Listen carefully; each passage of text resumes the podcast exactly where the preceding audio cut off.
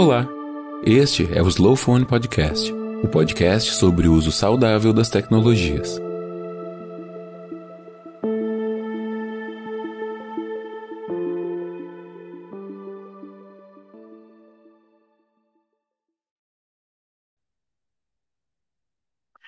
Senhoras e senhores, boa tarde. Sejam todos muito bem-vindos ao terceiro dia de trabalhos do segundo encontro brasileiro de proteção eletromagnética, com o tema As radiações eletromagnéticas e os cuidados com a saúde e meio ambiente. Este evento é organizado pela Rede Brasil pela Tecnologia Segura, campanha Slowphone, Ionize Brasil, EMF Brasil e Celular e Saúde. A seguir terá início a mesa 5 deste encontro, com o tema Sensibilidade Elétrica, um olhar da medicina brasileira sobre os efeitos à saúde.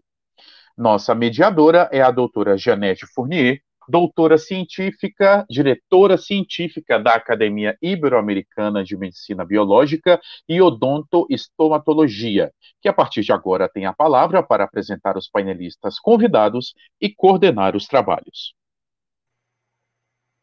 Olá, pessoal, boa tarde. Estou muito feliz de estar aqui com todos vocês. Um tema de suma importância, né? Trazer à luz, tanto para a população, informações muito relevantes para a saúde, assim como para os profissionais da área da saúde também, que muitas vezes acabam recebendo um paciente com diversas queixas e nunca, assim, não digo nunca, mas a maior parte dos profissionais tem correlacionado essas queixas realmente com questões é, da contaminação eletromagnética. Nós vamos iniciar agora com um pequeno vídeo deixado pela Elizabeth Kelly, que é a produtora executiva do EMF Medical Conference.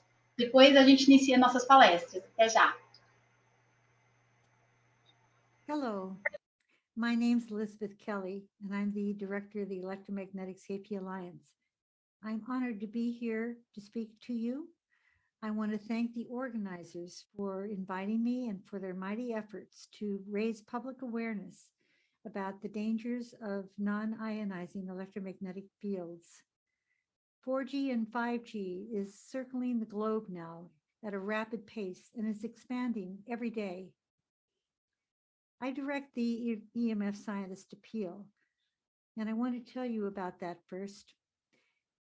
The appeal was initiated in 2015, and it was signed by now over 255 scientists who have published papers showing biological and health effects far below the current guidelines set by international standard setting groups and the FCC.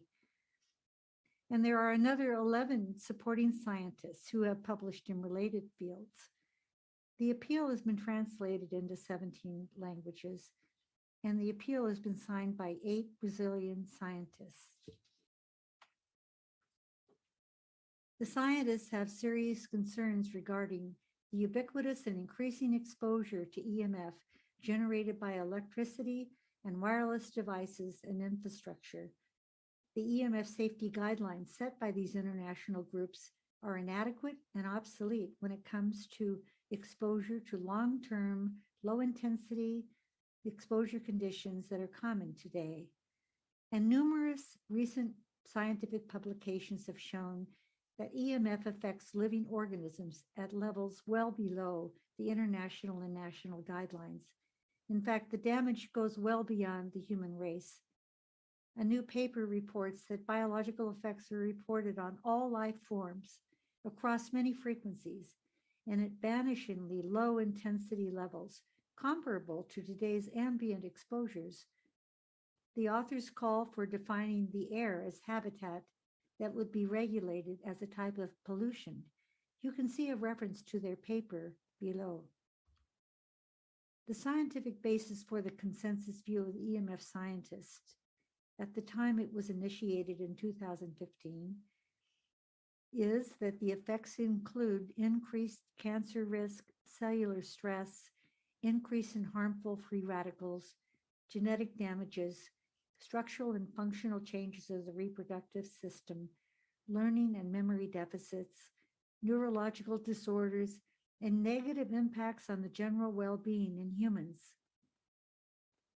Had the EMF scientists issued the International EMF Scientist Appeal now, it would likely be their consensus view that non-ionizing electromagnetic fields are a known universal genotoxic and neurotoxic agent. The EMF scientists have made many recommendations for greater health protection. Here they are, all shown, and you can review them by going to the website emfscientist.org. I will focus on three of them. Number five, the public be fully informed about the potential health risks from electromagnetic energy and taught harm reduction strategies. Medical professionals be educated about the biological effects of electromagnetic energy and be provided training on treatment of patients with electromagnetic illness. And that is what this program is all about. We are making urgent calls for action by the international agencies and to national governments, but we are being ignored. The World Health Organization promotes harmonization with the International Commission on Non-Ionizing Radiation Protection's radio frequency guidelines, while having at the same time, through the International Agency on Research on Cancer, classified radio frequency radiation in 2011 as possibly carcinogenic to humans. The World Health Organization Environmental Health Criteria monograph on RFR is being developed with a lack of transparency and impartial EMF scientists, such as the ones I work with, have not been invited to participate. In 2019, an IARC advisory committee set a high priority on assessing the risk after the release of the U.S. National Toxicology Program and the Ramazzini Institute animal studies, both of which showed an increase in tumor counts following long-term exposure. An IARC advisory group recommended that the reevaluation be completed between 2022 and 2024. However, there is now a new report in within IARC by another committee that questions the agency's own classification of wireless radiation as a possible human carcinogen. This seems to be motivated by a political maneuver to block the IARC's reassessment of RFR. Meanwhile, the protect the public is not protected. We are in a time of useful consciousness. This is an aeronautical term. When the plane is going down and losing oxygen, the pilot tells the adults to put on their oxygen mask first and then help those around them who are babies, elderly, disabled, people that may not be able to do it by themselves. We are the adults here. The EMF Medical Conference 2021 was designed to educate and train health professionals about electromagnetic fields and how to prevent diagnose and treat people who have electromagnetic illness. And half of the 800 or so attendees were health practitioners from 35 nations. Physicians must go beyond patient care and advocate for curing the environmental cause of or causes of illness. This helps you and your patients to stay well. We recommend that you learn the scientific evidence and recommend precautionary measures to your patients. We recommend you call the house doctor to do an EMF assessment and recommend a mitigation plan. Be a role model by your use of wireless technologies and by creating low EMF buildings. Grow your practice, become a local expert learn when to suspect and how to diagnose and treat EMF associated illness, and recognize and avoid the clinical pitfalls. There's a reference to the European guidelines of 2016 that will give more information about this. I highly recommend it to you. And here are references to environmental health and medicine groups in various countries. And here are their websites. And I recommend that you go to these websites, contact the people, bring them to Brazil or hold another Zoom call and network with them. We can all help each other. That is the end of this presentation. I just wanted to tell the organizers I'd like to show the video clip that's a trailer for the EMF Medical Conference. It's uh, two and a half minutes long, and it's uh, the voices of the medical doctors who spoke at the conference, speaking their concern. I hope you will show it, and if you do, be sure to set it up and let it. Controversy, it tells me that scientists haven't figured things. Whenever there's scientific controversy, it tells me that scientists haven't figured things out, and it means we can learn something. Case after case after case of malignant glioblastoma, lymphoma, metastatic carcinoma. There's also pretty compelling evidence that there's a link between brain cancer and mobile phone usage. So much so that thankfully I wasn't a loose gun anymore. So it makes no sense to argue that you can use a radio frequency radiation to put chemotherapy into the brain and then say that, but by the way, there's no negative effects. It would be very nice to do studies before it is installed and then study patients again after they have been exposed to cell phone towers. And why do we allow a hundred times more radiation exposure to our citizens and our children than other countries do? When you look at the data and you look what's happening with infertility, cancer, DNA damage, and just seeing these young people that we're seeing already. We talk about the longer you can delay uh, portable screens for your child, the better. If you interview these patients, they'll tell you about cell phone use next to their head. The problem is that physicians are not trained to ask these questions. Now, with COVID, we all have experienced some form of social isolation, but our EMF patients especially feel socially isolated. EMFs act on bacteria and their hosts in a stressful manner. EMF source removal or avoidance are the best way for creating a low EMF environment. If that does not work, the most effective solution is to shield their home. We need to listen to the scientists. We need to believe the scientists that are doing the EMR research. Wireless radiation isn't benign, it's a blessing and it's also a curse. If they're not aware of this environmental pollutant and the consequences of this environmental pollutant, they're going to misdiagnose their patients. Dr. Ray said to me, This is your generation's tobacco. You're, he told me this 10 years ago, and I think he's right.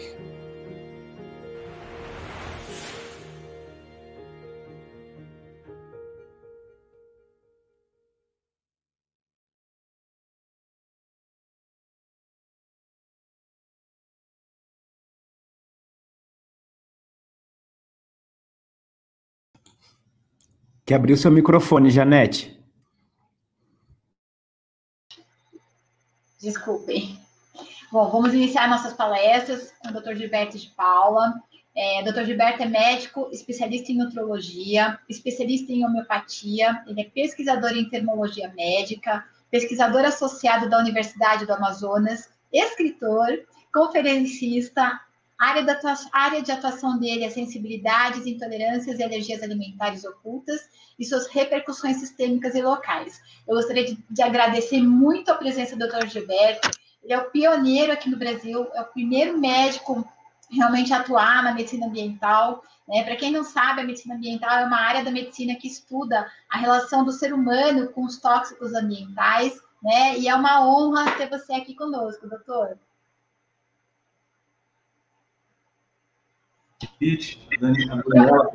Estava desligado o seu, seu áudio, desculpa. Pode falar. Foi. Então, obrigado, Janete. Uma honra estar aqui com vocês. Quero agradecer a todos os organizadores, em especial você, a Daniela, pelo convite, né? E é realmente uma honra, né? Eu queria também agradecer postumamente ao Dr. William Ray, que foi meu orientador quando eu fiz os meus treinamentos de medicina ambiental nos Estados Unidos. É, assim, por tudo que ele me passou a respeito dessa questão da medicina ambiental. E ele foi um dos pesquisadores, um dos grandes pesquisadores que nós tivemos no mundo a respeito dessa questão, sendo que ele era um pesquisador clínico, ele estudava assim o efeito da, da, da sensibilidade química no organismo das pessoas individualmente, ele cuidava de pessoas que tinham sensibilidade é, eletromagnética. Então, é, ele inclusive é, fazia uma coisa muito interessante, que era o duplo cego. Ele tinha, ele tinha câmeras, cabines na, na clínica dele, em que ele fazia o teste para de fato estabelecer se as pessoas eram realmente sensíveis, a, a, tinham essa sensibilidade eletromagnética e qual era a frequência que as pessoas é, tinham sensibilidade, tá? Então, a partir de agora, eu estou à disposição de vocês, se vocês quiserem começar, vamos em frente, né? Que eu sei que o tempo urge. Muito bem.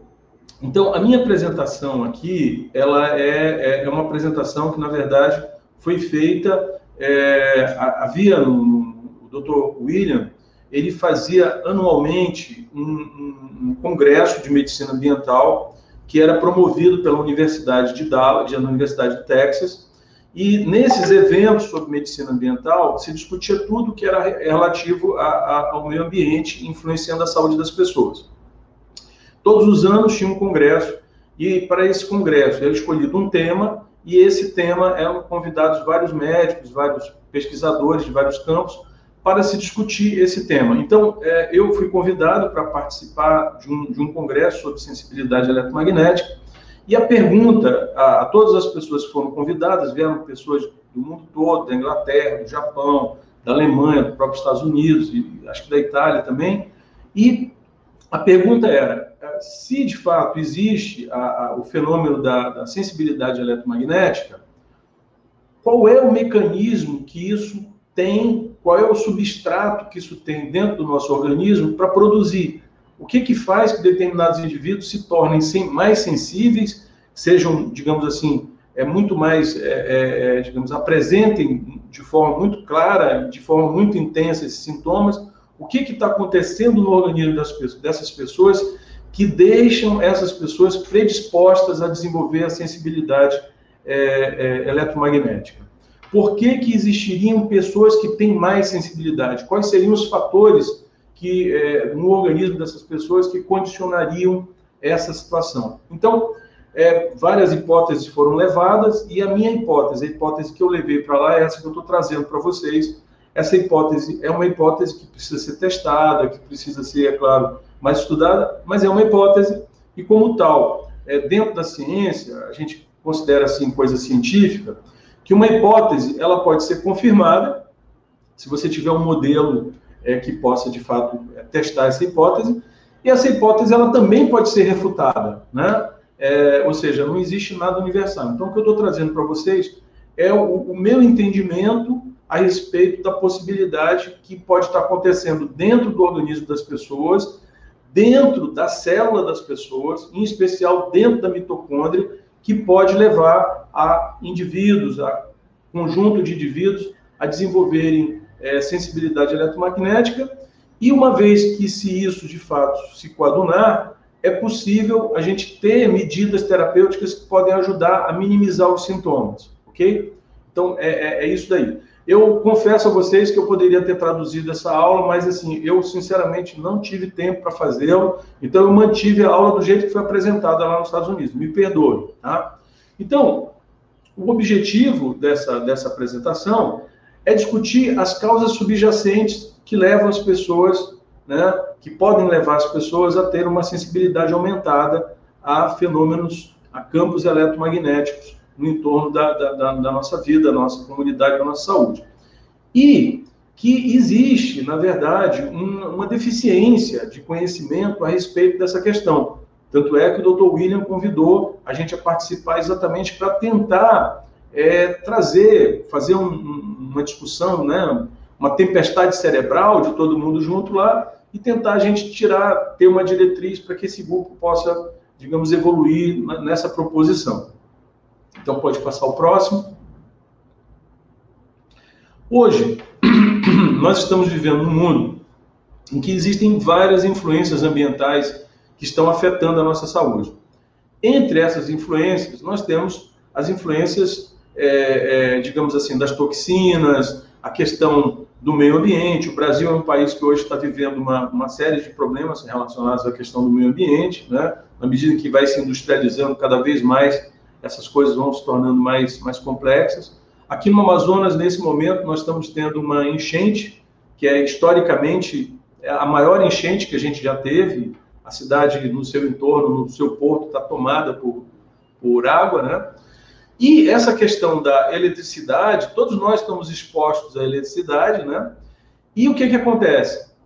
Além da questão da eletricidade dos cabos, que antes era um fator de exposição e de risco, de morte eminente, né, evidente, Hoje nós temos o, o problema de que essa, esses campos eletromagnéticos eles não estão mais apenas dentro dos cabos, eles estão fora dos cabos, ou seja, nós estamos expostos a esses, esses, esses campos porque existe uma quantidade enorme de eletromagnetismo é, atuando sobre o nosso organismo, atuando sobre as nossas células, atuando sobre os nossos tecidos, e isso tem um efeito, vai ter uma resposta adaptativa do organismo, que pode ser benéfica ou pode ser é desfavorável. Próximo slide, por favor. No sentido da gente conseguir entender essa questão em essência, o que vencer essa questão do, do, do, da sensibilidade eletromagnética, a primeira coisa que nós temos que, digamos assim, considerar é que para que nós sejamos afetados por um campo eletromagnético, nós precisamos ter um corpo também elétrico. Então, nós temos um corpo nós temos um sistema nervoso que transmite eletricidade para todo o corpo. Nosso corpo é capaz de produzir uma quantidade de eletricidade de 60 watts, que é uma, uma, uma, uma lâmpada. Uma lâmpada é a energia que a gente está produzindo o tempo todo, continuamente.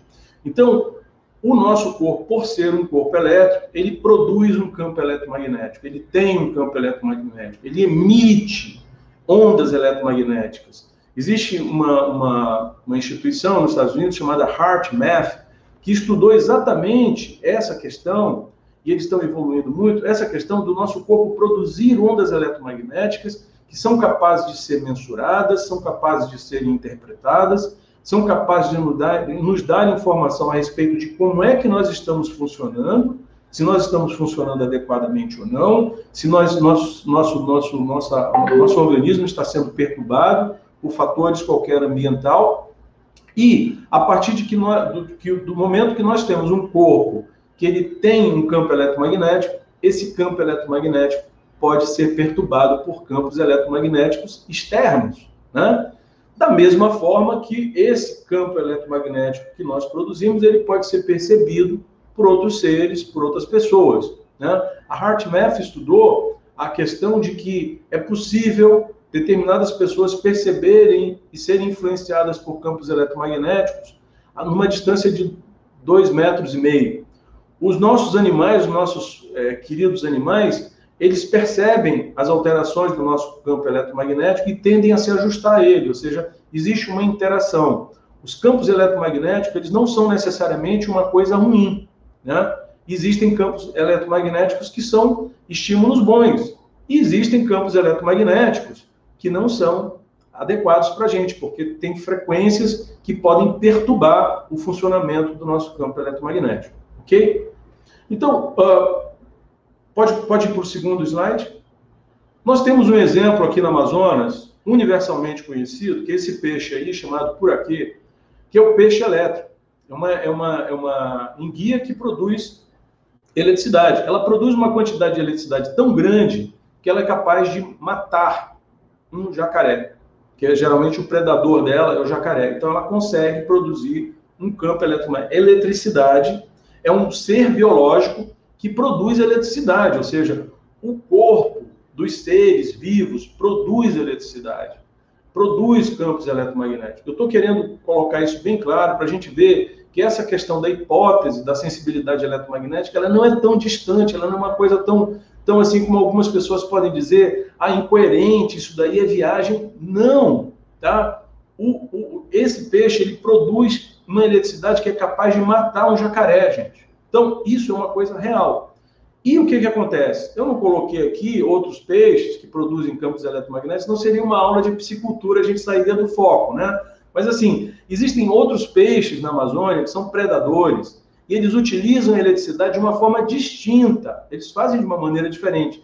Eles percebem os campos eletromagnéticos e ao percebê-lo, eles eles têm, eles são predadores. Então tem um peixe aqui chamado tucunaré, que o, o tucunaré, ele percebe o campo eletromagnético tão rápido das presas dele, que ele dá uma resposta tão intensa que ele é facilmente predado pelos pescadores, exatamente por essa capacidade de perceber os campos eletromagnéticos dentro da água. Então ele dá uma resposta muito rápida e aí ele não, não é capaz de discernir se é preso ou não e é pego pelo, pelo, pelo anzol do pescador, ok? Vamos em frente, por favor.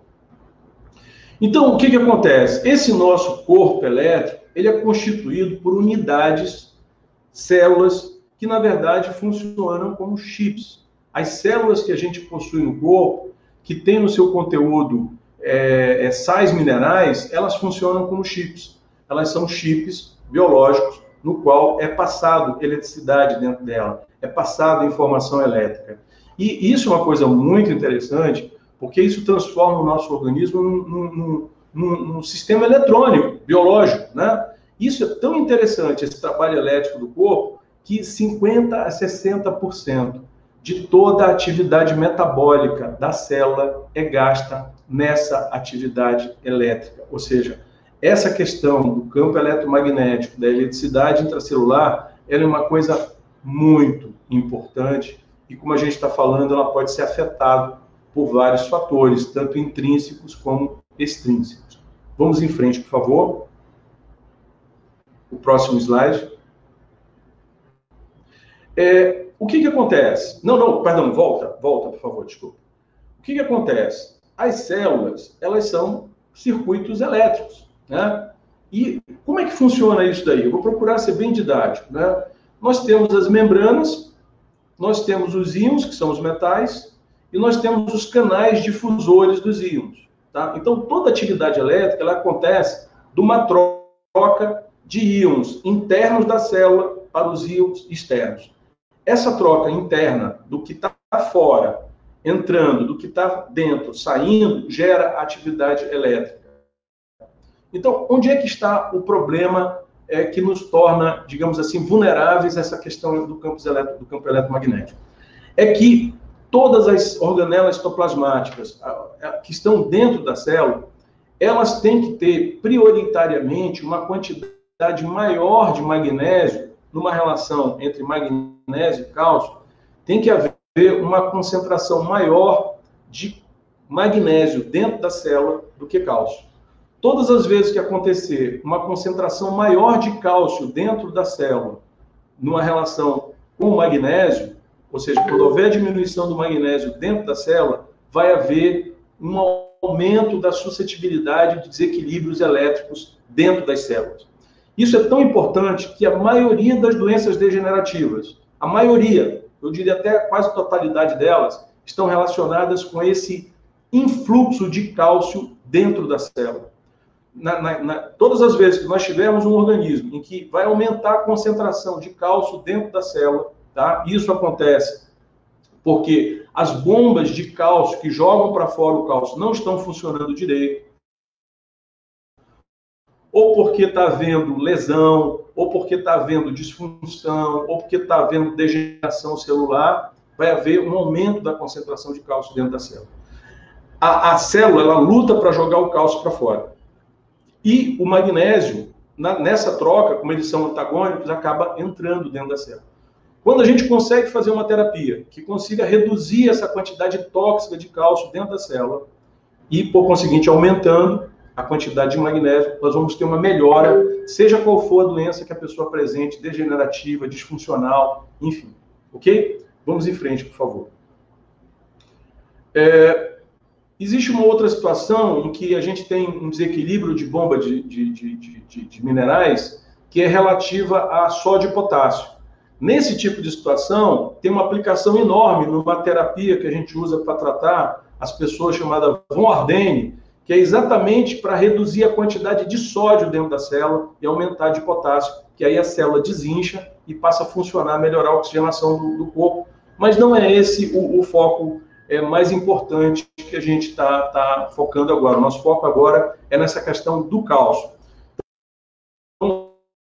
voltando, esse é o um ponto super importante, porque se vocês entenderem essa dinâmica, o resto todo vai ser fácil de entender. No, quando nós somos criança, quando nós somos bebês, a quantidade de cálcio dentro da nossa célula é bem pequena. Né? Exatamente isso que ela falou, a relação associada a magnésio, sim, pode ser uma terapia útil para isso. Muito bem. Quando nós somos bebês, a concentração de cálcio dentro da nossa célula é muito baixinha. À medida que nós vamos envelhecendo, essa concentração tende a aumentar. Naquelas pessoas em que essa concentração aumenta muito, seja por causa da idade, seja por causa de fatores ambientais ou internos, né, desequilíbrios químicos, essa pessoa vai ter desequilíbrio, vai ter disfunções, vai ter talvez sensibilidades aumentadas também. Então, quando você faz uma terapia, como o uso da vitamina D, quando você faz a reposição de, de magnésio, quando você quela o cálcio de dentro da célula, tá? Você vai aumentar a concentração de magnésio. Então, você vai fazer com que essa pessoa tenha um, um, um digamos assim, um rejuvenescimento intracelular, ok? Vamos em frente, por favor.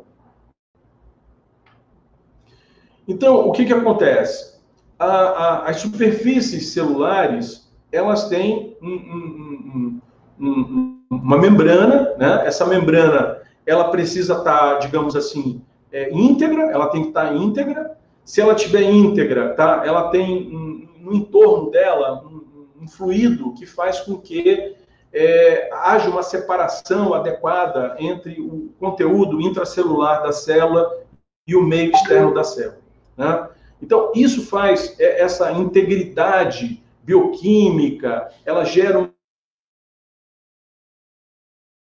integridade elétrica, isso faz com que a desses íons se faça de uma forma fisiológica, de uma forma adequada, e nós temos uma célula que ela é ativada de forma adequada, fisiológica, ok? Vamos em frente.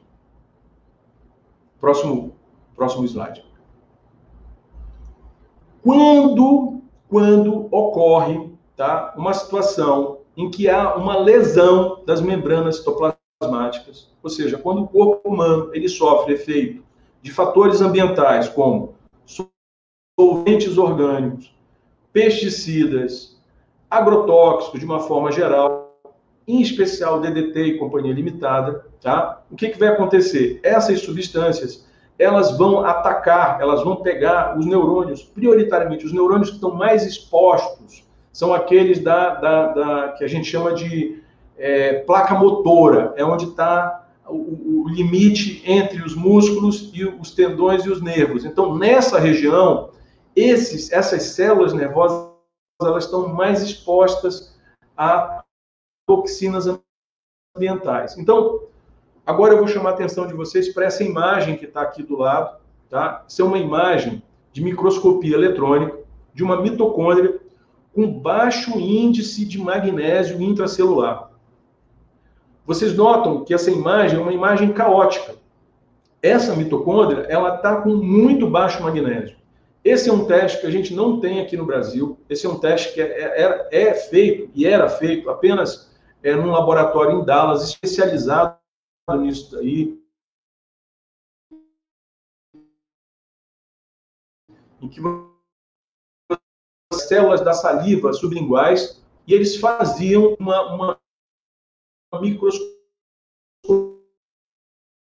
ao interior de dentro da mitocôndria e, e com isso eles, eles geram um laudo de que a pessoa tem, de fato, uma baixa dosagem, uma deficiência de magnésio intracelular, tá? Isso daí acaba gerando uma série de desequilíbrios no sistema é, nervoso, tanto autônomo quanto central. A próxima imagem, por favor. Esse é essa é imagem de dentro da mitocôndria de uma pessoa que tem níveis adequados de magnésio dentro da mitocôndria. Olhem como é diferente. Volta para o anterior, por favor. O caos, né? volta para. Pode, pode passar de novo. E a organização, ou seja, a deficiência é, do, do, do, do, do magnésio dentro da célula, ela gera um, um, um, um problema estrutural dos cristais dentro da mitocôndria. E isso tem uma enorme implicação clínica. Qual é a, o cálcio e magnésio? Eles têm a placa motora, nessa junção neuromuscular da placa motora. E aí, nessa, nessa região, o cálcio e o magnésio, eles têm relações complementares e de antagonismo. A próxima imagem, por favor. Próximo slide. Então, o que acontece? Existem, hoje, é, é reconhecido universalmente, no, no, meio que eu transito, que é o meio da nutrição, nutri, nutrologia, no meio da medicina funcional, uma das coisas que a gente muito discute é a questão dos sintomas da deficiência de magnésio. Né? Então, esses sintomas da deficiência do magnésio, que vão desde de fraqueza muscular, hipertensão, cefaleia, insônia, distúrbio do sono, problemas neuropsiquiátricos, arritmia, urticária, fadiga, é, tontura, enfim, asma, eles têm relação direta com magnésio. Magnésio é inequivocamente uma, um, um, medicamento. É um medicamento que não tem, enfim, é, digamos, não, não, não, tem patente, né? É extremamente eficiente para esse tipo de sintomas, que são sintomas que nós vamos ver em doenças como fibromialgia, como fadiga crônica, como sensibilidade química, que é uma coisa que não é muito discutida aqui no Brasil, a, a síndrome da, da tetania tardia, a sensibilidade eletromagnética, né? e a síndrome de, de, de, de do baixo magnésio intracelular. Né? Então, essa questão do magnésio, ela é uma coisa que pode estar associada, né? essa é a minha hipótese, ela pode estar associada no agravamento, não na causa da sensibilidade eletromagnética. Vamos em frente, por favor. Então, o que, que acontece? a, a, a, nossa hipótese é de que no centro dessas, dessas, dessas doenças, que muitas vezes são muito difíceis de diagnosticar, né, é, nós teríamos o magnésio, a deficiência de magnésio. Foi essa a hipótese que eu levei é, para Dallas, né, para esse evento de sensibilidade eletromagnética, e que eu ainda é, a, a, acredito que seja uma, uma, coisa interessante. Isso é tão claro, ficou tão claro para mim quando eu tive lá com o Dr. William, que quando ele, chegavam os pacientes muito complicados na clínica, com muito sintoma neurológico, com muita é, é desautonomia, enfim, um quadro muito nebuloso, o que, que ele fazia? A primeira coisa que ele fazia era uma reposição endovenosa de magnésio, feita de forma é, é, sequenciada. Assim, ele fazia uma reposição endovenosa nas pessoas de pelo menos quatro dias de magnésio, sulfato de magnésio, e aí geralmente a pessoa estabilizava, ficava numa situação melhor, melhorava os sintomas neurológicos, ficava numa condição de se poder até testar, fazer os testes, não só de alimentos e de químicos, mas também os testes é, de sensibilidade eletromagnética. Ok? Vamos em frente, por favor. Próximo slide. Então, o que, que acontece? É, a, a, a deficiência de magnésio, tá? Ela, ela, ela, ela se manifesta principalmente na questão neuromuscular, que é onde a gente vê é, grande parte do, assim, dos relatos que eu já vi de paciente com sensibilidade eletromagnética, os sintomas eles têm a sua, as suas manifestações prioritariamente nessa questão neuromuscular. Né? Então, a, a, questão seria que a, a, as manifestações da deficiência do magnésio, tá? Elas poderiam ter relação ou com uma deficiência, né? é, de, de, de magnésio intracelular ou consequência de alterações de outros íons, né, potássio ou até mesmo do metabolismo de, de, de cálcio. Então foi essa, a, a digamos assim, a, a, minha reflexão nesse evento e que eu trago aqui para vocês essa reflexão. Eu não tenho ainda uma, uma digamos assim, uma, uma, uma coisa firmada. Eu, eu, eu, é uma hipótese em aberto, tá? Vamos para o próximo slide. Então o que que acontece? É, essa questão do, do, da deficiência de magnésio, ela talvez seja um dos diagnósticos menos feito na atualidade. Muitas das pessoas que se apresentam em pronto-socorro, né, com sinais e sintomas complexos, assim, que você não consegue fazer um diagnóstico, enfim, uma coisa enrolada, e às vezes com manifestações eletrocardiográficas também importantes, com taquicardia, que muitas vezes é dito que essa pessoa está com piti, né? Na verdade, essa pessoa ela pode estar com uma tremenda deficiência de magnésio e isso pode colocar a vida dessa pessoa em risco, tá? A, a questão do diagnóstico da deficiência de magnésio intracelular, ela é muito complexa, tá? E eu diria para vocês o seguinte: quando você diagnosticar um paciente com deficiência de magnésio, porque o, o, o nível sérico dele de magnésio está baixo, muito provavelmente esse paciente estará na UTI. Tá? Ele vai estar fazendo um quadro grave de saúde, tá? Seja ele físico, seja ele mental, seja ele é, de, de, qualquer ordem que for, né? É dramático, tá? Então, assim, eu cheguei a ter aulas na, no meu início de medicina, eu fiz estágio em clínicas de cardiologia, em que eu conseguia definir com muita clareza que os cardiologistas que eram mais, digamos assim, uns caras assim que tinham uma pegada melhor, eram aqueles que quando o paciente estava na UTI, independente de qualquer diagnóstico, já colocavam uma ampola de sulfato de magnésio no sorinho da hidratação do, do seu paciente. Porque ele, esses caras que eram atentos a isso, eles percebiam claramente que isso tinha uma influência positiva. E porque muitas vezes, depois que o paciente está na UTI, ele vai apresentar a baixa do, do, do magnésio no sangue, depois que ele já está mais tempo no UTI. Quanto mais tempo no UTI, a gente sabe que mais riscos a pessoa corre de saúde. É, vamos ao próximo, por favor. Ah, essa questão da, do diagnóstico da deficiência do magnésio, como eu falei no início, é uma coisa complicada, tá? Assim, não é fácil a gente fazer esse diagnóstico. Existe um teste que assim é pouco usado aqui no Brasil, mas que seria o mais fácil da gente fazer, que é o, o, o, o desafio das 24 horas, é um teste que você injeta uma quantidade de, de magnésio na pessoa e depois você é, colhe a urina das 24 horas e aí, por, por, um cálculo que é feito no laboratório, você consegue definir se a pessoa tem ou não deficiência de magnésio. Se ela tiver um, um, um, um sequestro de 30% do magnésio que foi injetado nela for menor na urina, comparado com a, com a urina antes do teste, significa dizer que o organismo está ávido de magnésio, que a pessoa tem deficiência. O, o, o, o magnésio dosado dentro da hemácia é assim, é uma tecnologia que assim é muito acessível, já existe hoje, mas eu não sei se ela é tão confiável.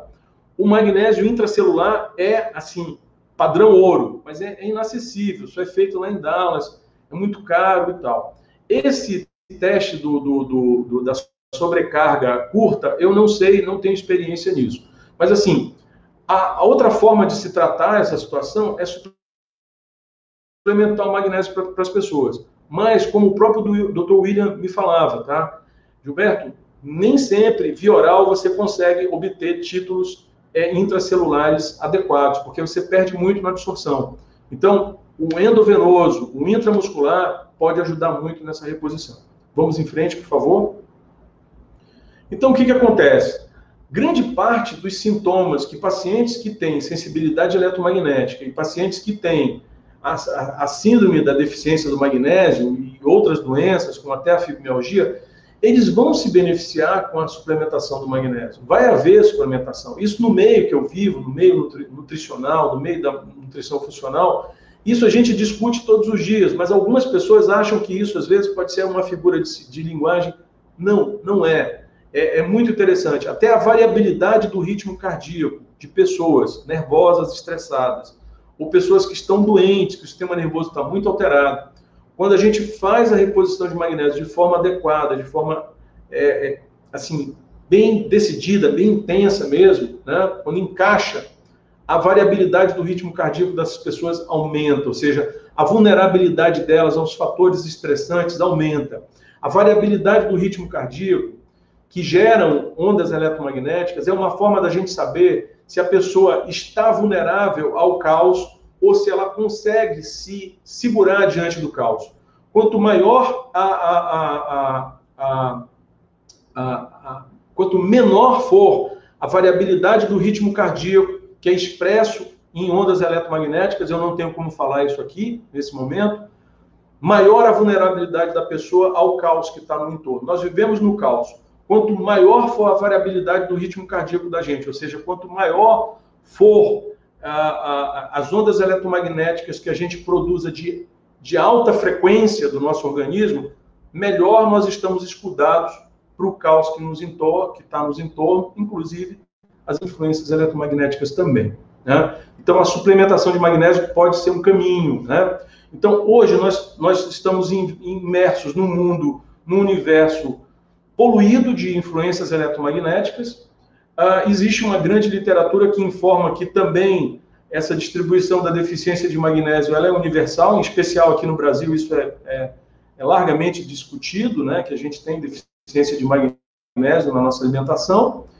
É recomendável quando a gente se defrontou que tenha uma multiplicidade muito grande de sintomas é, neuromusculares que não estão sendo, digamos assim, esclarecidos, a gente ter em mente que essa pessoa pode estar tendo uma sensibilidade eletromagnética.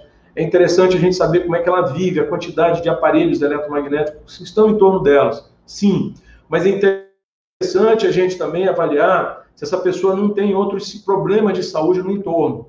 É, o que eu vi lá no Dr. William Ray é que a grande parte, a grande maioria dos pacientes deles que têm sensibilidade eletromagnética tem sensibilidade também a outros fatores ambientais, sensibilidade a alimentos, sensibilidade a, a agrotóxicos, sensibilidade a pesticidas. Muitos estão contaminados com metais pesados, ou seja, a sensibilidade eletromagnética ela seria a ponta do iceberg de todo um processo de poluição que o corpo da pessoa está submetido. Ou seja, todas aquelas doutrinas que são recomendáveis, fazer uma alimentação saudável, evitar agrotóxicos, evitar os venenos, depurar o organismo, fazer atividade física, procurar dormir de forma adequada, com certeza vão ajudar a pessoa a lidar com essa sensibilidade eletromagnética. As pessoas que têm sensibilidade eletromagnética, elas seriam analogamente os canários. Os canários. O que, que são canários? Qual é a hipótese dos canários? Qual é a metáfora dos canários? Na, na, na Inglaterra antiga, quando se, tinha a Revolução Inglesa, o que, que acontecia? Não tinham sensores de gás carbônico dentro das minas. Então, quando a quantidade de gás carbônico aumentava muito, os, os mineiros morriam, porque eles não tinham sensores. Então, o que, que eles fizeram? Eles trouxeram canários para dentro das minas e eles ficavam vigiando. Tinha um grupo que ficava vigiando o canário. Se o canário para de cantar, significa dizer que houve uma diminuição do, do, do oxigênio, e se o canário morre, é hora de picar a mula, porque o ambiente vai matar todo mundo dentro da mina, entendeu? Então, os indivíduos que têm sensibilidade eletromagnética, numa sociedade, eles têm os canários, eles são os primeiros a avisar que está havendo alguma coisa errada na sociedade. Então, nós temos que prestar atenção nessas pessoas, não considerá-las pessoas com, com, problemas mentais, psiquiátricos, esse é um grande equívoco, tá? E nós temos que começar a discutir aqui no Brasil, nós médicos, formas da gente começar a fazer diagnóstico, ou seja, de nós nos tornarmos peritos em diagnóstico de sensibilidade eletromagnética. E existe o modelo existe a referência do Dr. William Ray, existe a, a, a fundação que ele legou para a humanidade lá e que poderia nos dar assessoria de como a gente montar nas nossas clínicas, no nosso consultório, uma cabine para fazer esse diagnóstico, que é muito importante. Imagina você, você hoje, hoje você diagnosticar uma pessoa com fibromialgia nesse país tem efeito muito, muito uh, impactante na, na, na saúde das pessoas. Se você consegue diagnosticar que a pessoa tem fibromialgia, você pode atenuar uma série de problemas na vida dela. Se ela não tem esse diagnóstico, nossa, ela é considerada louca, maluca, é uma pessoa psiquiátrica que não quer trabalhar e tal, ok? Então, uma das coisas que a gente tem que avaliar, e nós vamos ter que, digamos, estudar bastante, é quais são os fatores biofísicos né, que estão fazendo essa, esse, essas pessoas que são os canários é, detectarem que está tendo essa poluição eletromagnética no nosso organismo. Então a gente vai ter que estudar. Isso é um campo para nós, médicos brasileiros, estudarmos com seriedade, com isenção, com responsabilidade, discutir isso dentro das academias, porque isso daí, desafortunadamente, tem um tremendo conflito de interesse. Né? Nós estamos próximos aí de começar o 5G e a briga não será fácil, ok? O próximo slide, por favor. Então, assim, a gente deixa essa, essa, essa consideração, né, da possibilidade de que pacientes com sensibilidade eletromagnética possam sofrer com deficiência ou depressão de magnésio, né?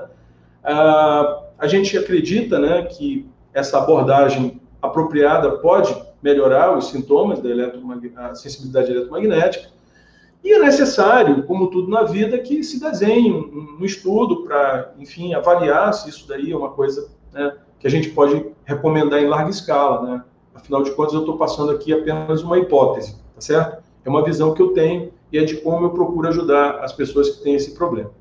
O próximo slide, por favor. Então, como, como toda hipótese, né, é assim, a primeira coisa é você fazer as perguntas, né? A segunda é você fazer o levantamento bibliográfico de tudo que você é, pode fazer para poder construir uma hipótese, né? Você tem que testar isso, fazer um experimento. tem que analisar os resultados, chegar às conclusões.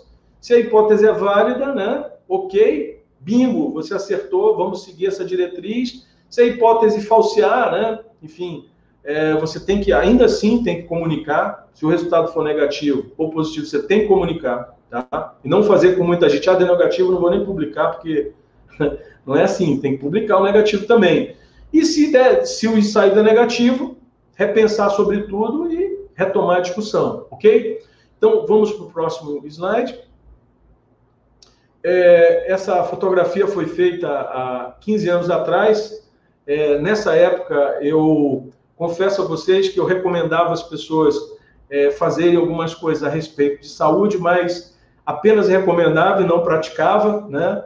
Mas isso é uma, uma, uma atividade interessante que acontece aqui no Amazonas, que é a, a, possibilidade da gente nadar com os botos. Tem um boto é, na Amazônia, que é um, é um boto vermelho, muito primitivo, e que a gente nada com eles lá, e nadando com eles a gente alimenta, eles chegam perto, você pode fazer carinho neles e tal. E o que, que acontece, gente? Eles emitem ondas eletromagnéticas boas, tá? As crianças autistas, as crianças com síndrome de Down, que têm oportunidade de, de nadar com esses animais, elas, quando fazem isso, muitas vezes, elas têm a melhorar. Os pais relatam que elas ficam mais calmas, elas ficam mais tranquilas, tá? Então, eles produzem campos eletromagnéticos. Esses animais, eles são cegos, eles são praticamente cegos, porque eles não conseguem ver é, dentro do rio. Então, o que, que eles usam? Como é que eles se orientam? Eles têm o sonar deles, mas existem alguns pesquisadores que acreditam que eles se relacionam, eles conseguem perceber as coisas por campos eletromagnéticos. Então, nem todo campo eletromagnético ele é nocivo, tá? É, é, assim, esse é o ponto que a gente tem que ver. Existem campos eletromagnéticos que são adequados para o funcionamento biológico. Nós usamos campos eletromagnéticos, mas nós temos que discernir quais são aqueles que são nocivos e, ao que tudo indica, aqueles que são nocivos são aqueles que o homem produz com as suas novas tecnologias. Então é isso. Eu queria deixar o meu agradecimento à Janete, a Daniela, a todos os organizadores do evento pela oportunidade de estar falando com vocês e espero ter acrescentado alguma coisa dentro das minhas possibilidades. Ok? Nossa, doutora, acrescentou demais, foi maravilhoso, como sempre, né? Essas aulas sempre são muito boas. Eu agradeço demais a contribuição, realmente. Essa história do magnésio, para mim, foi bem interessante, que eu não tinha lido muito. A gente sabe importância para a importância para mitocôndria, tudo, mas não sabia o quanto repercutia na sensibilidade eletromagnética. Foi muito bom. Bacana, gente. No final, no final, a gente tem algumas perguntas, mas a gente vai esperar todos falarem para a gente responder, tá bom? Claro, sem dúvida. Obrigada, então, Gilberto. Imagina, eu que te agradeço. Um abraço. Agora, nós vamos iniciar uma palestra com a doutora Inaê, Inaê de Almeida Moroz. Ela é formada pela Faculdade de Medicina de Jundiaí, fez residência clínica médica no hospital, pelo Hospital Ipiranga, pós-graduação em Medicina Chinesa pela Escola Paulista de Medicina e pós em ortomolecular pela FAPES. Obrigada, Inaê. É um prazer você estar aqui para compartilhar com a gente também seu conhecimento. Obrigada, Janete. Obrigada a todos os. Uh, as pessoas que estão aí envolvidas. Para mim foi muito legal o convite. É, antes de mais nada, eu queria falar um pouquinho até da, da, minha introdução aqui com os campos eletromagnéticos, que não tem muito tempo. O doutor Gilberto tem mais tempo nisso, eu sou uma novata. E ela começou ano passado, quando eh, a gente teve aí a pandemia, e eu fiquei dentro de casa, né? Porque a gente não podia trabalhar, aquela coisa toda, e uh, muitos cursos foram abertos para gente. E aí teve vários cursos sobre campos eletromagnéticos uh, que eu comecei a assistir e eu comecei a me identificar com isso. Então foi a partir daí que eu comecei a estudar e ver relação. E aí, o que, que eu comecei a perceber? Que apesar das pessoas estarem em casa, delas estarem uh, teoricamente acordando mais tarde, porque elas não estão pegando trânsito para ir para uma cidade, para o trabalho, para outra, etc., é, elas estavam se sentindo cada vez mais cansadas. Então, as queixas que eu tinha no meu consultório era de cansaço, de uma fadiga extrema, né? As pessoas simplesmente não conseguiam mais pensar, não conseguiam conectar, elas não conseguiam render o tanto que elas rendiam. E aí eu comecei a associar aquilo que eu estudei o ano passado, tá? Com o que eu estava vendo esse ano. E aí eu comecei a ter mais. Uh, entender um pouquinho mais esses campos eletromagnéticos. Então, vamos começar a, a minha apresentação. Eu, os slides. A Lili vai compartilhar. Então, tá aqui. Então, hoje eu vou falar sobre campos eletromagnéticos e fadiga, tá? Que é o que hoje eu acho que 70% dos meus pacientes no consultório queixam, tá? Tanto uma fadiga física quanto uma fadiga mental, tá? Próximo. Então, aqui eu fiz uma definição do que é fadiga, né? Então, para a gente ver, é um cansaço ou uma exaustão associada a um prejuízo no desenvolvimento das atividades usuais e uma falta de recuperação dessa energia, ou seja, o paciente, apesar dele dormir, apesar dele descansar, apesar dele ter o final de semana, ele não consegue se recuperar. Ele sempre está se sentindo cansado e fadigado, né? Exausto é a, a palavra deles, tá? Próximo. E aqui um pouquinho também o que são o que é a radiação, né? Então a radiação são ondas eletromagnéticas que se propagam a uma determinada velocidade. Então essa radiação, ela vai ter encontro com a gente, não tem como. A gente vive como o próprio doutor Gilberto, a gente produz, né, campos eletromagnéticos. Então essas energias, essa carga elétrica e elas podem ser geradas por fontes naturais ou por dispositivos criados pelo homem. Até muitos anos atrás, nós tínhamos mais a parte só natural, e aí, conforme foram aparecendo as fontes criadas pelo homem, foi começando a aparecer. Inclusive, ontem, a semana passada, eu assisti uma palestra muito interessante, onde eles começaram a relacionar uh, cada momento da história nossa, né, com a descoberta da, da luz, descoberta do micro-ondas, uma série de coisas, várias uh, doenças que foram aparecendo conforme nós fomos aumentando essa carga de radiação. Tá? Eu achei bastante interessante, e aí a gente tem essa associação. Próximo. Então, os tipos de radiação, elas são uh, uh, uh, divididas em radiação não ionizantes e radiações ionizantes. Nós vamos ficar nas não ionizantes, tá? e as não ionizantes, elas são classificadas como radiações de baixa energia. Então, teoricamente, as pessoas, por falarem que é uma radiação de baixa energia, ela não teria uh, interação com as nossas células, com o nosso corpo. Mas não é isso que a gente vê, tá? Próximo. Então, aqui a gente tem os tipos de radiação, as radiações ionizantes e não ionizantes, e a gente vai ficar aqui nas microondas. Eu estou sem o sinalizador, mas só para vocês verem, então eu tenho ali a, a isso, a parte que é essa que a gente vai falar, que é a que mais está interagindo com a nossa vida hoje em dia. Próximo. Então, as radiações microondas são aquelas radiações emitidas pelos fornos de microondas, computador, celular, iPad, notebook, telefone sem fio, torres de transmissão, Bluetooth, redes de Wi-Fi, luz elétrica, fiação elétrica, medidores de energia. Aqui no Brasil a gente não tem o um medidor de energia inteligente, o nosso ainda analógico, mas nos Estados Unidos que tem, eles estão tendo bastante problema com relação a isso, tá? Então, uh, essas são as maiores uh, interações que a gente tem. E você vê que é tudo que a gente usa hoje em dia. Próximo.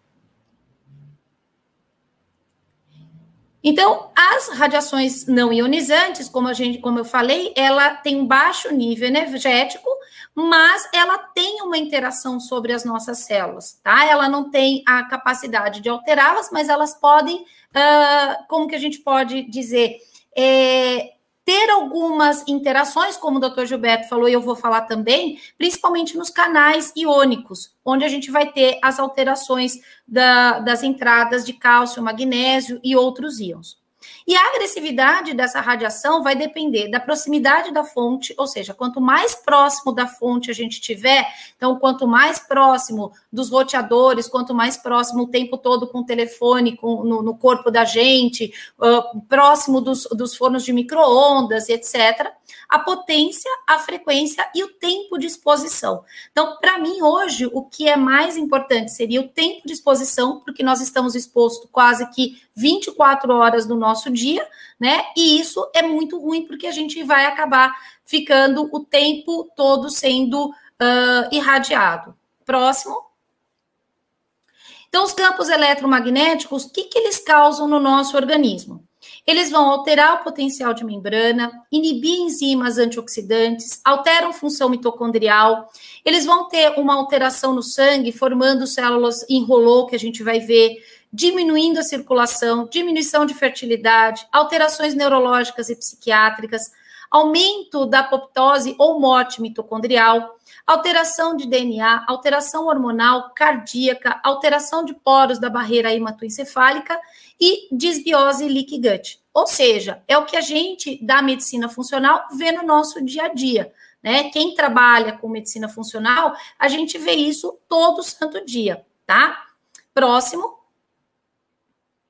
E a hipersensibilidade, como o doutor Gilberto falou, ele é caracterizado por um quadro de fadiga e cansaço, insônia e distúrbios do sono, cefaleia, tontura e náusea. Eu tenho pego muito paciente com zumbido, tá? Principalmente aqueles que usam fone de ouvido com Bluetooth.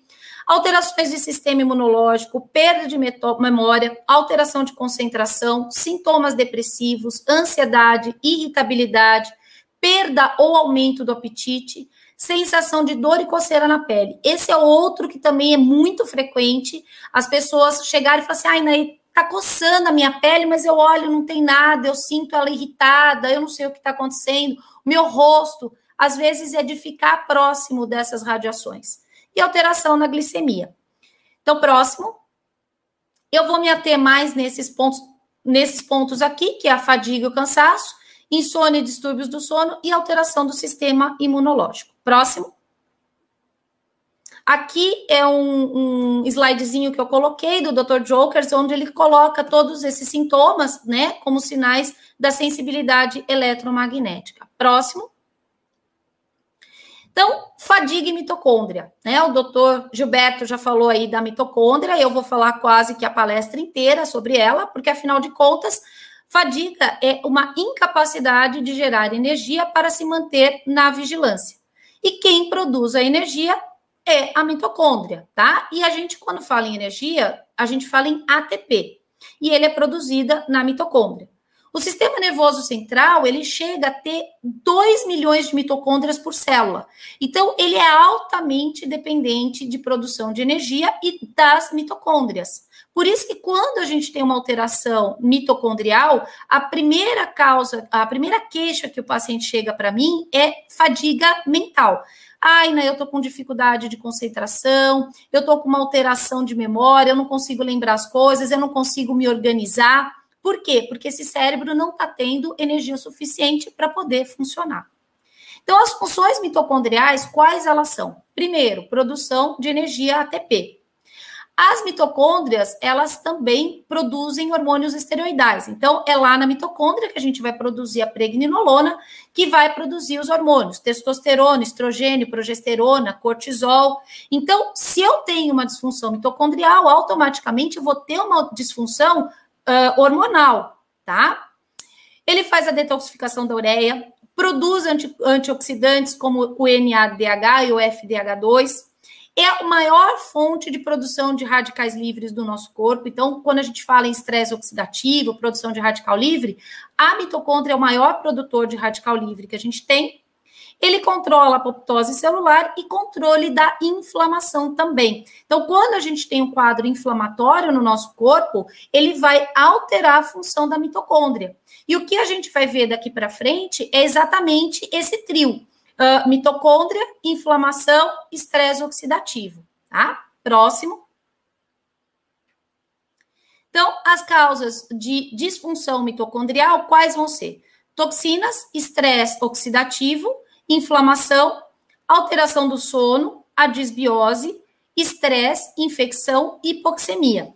Sendo que os campos eletromagnéticos a gente vai mantê-los ali na parte de toxinas ambientais, tá? Próximo. Esse slide aqui eu coloquei, eu achei bastante interessante, onde ele vai mostrar as interações do, dos campos eletromagnéticos no nosso organismo. Então, os dois, uh, os dois órgãos mais acometidos pelos campos eletromagnéticos vão ser o cérebro e o coração. Por quê? Porque são os tecidos mais ricos em mitocôndria que a gente tem. Então, automaticamente, eles vão ser os mais afetados. Ali no meio, você tem uma célula e aí você tá, ali está mostrando à sua esquerda acima o campo eletromagnético alterando o canal de cálcio e embaixo ele alterando a membrana celular. E no terceiro, à direita, você vai ter a interação dos canais de cálcio nos neurônios, causando a, os distúrbios no sistema neurológico. Próximo. Então, o primeiro que a gente vai conversar é, sobre o estresse e a ansiedade. Então, os campos eletromagnéticos, a gente vai ver um pouquinho mais para frente, eles vão causar uma inflamação no sistema nervoso central, e esse, essa inflamação, ela gera um estresse, e com o estresse, a gente vai ter a liberação do cortisol. O cortisol, ele é. Deixa eu só aumentar aqui a minha tela, que ela está muito pequena. Pronto, agora já está maior.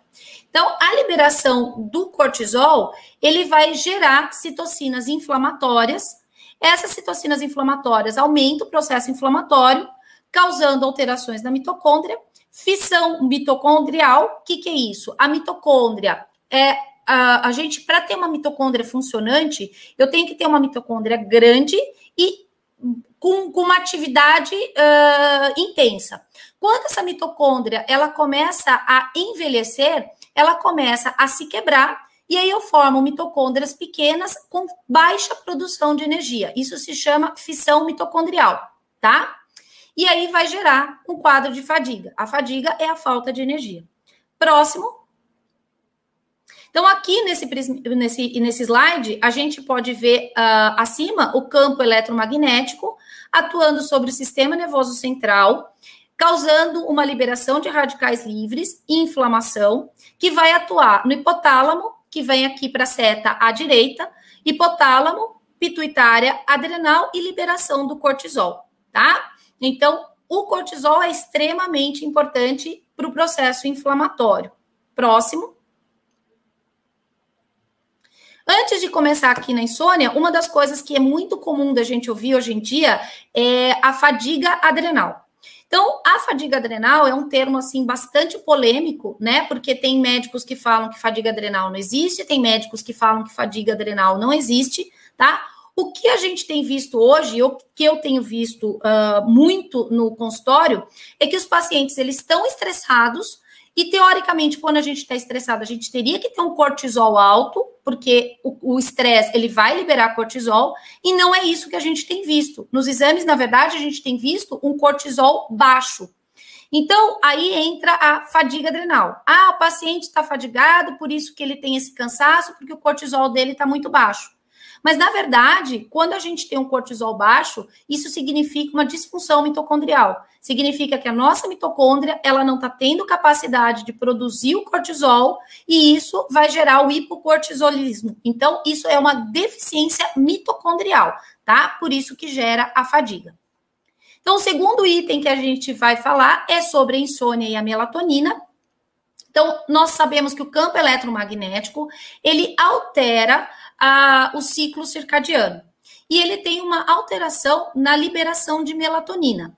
Então, a melatonina, ela é um hormônio que induz o sono, mas ela é extremamente importante para a produção de antioxidantes e ela vai dar uma proteção mitocondrial e uma detoxificação cerebral.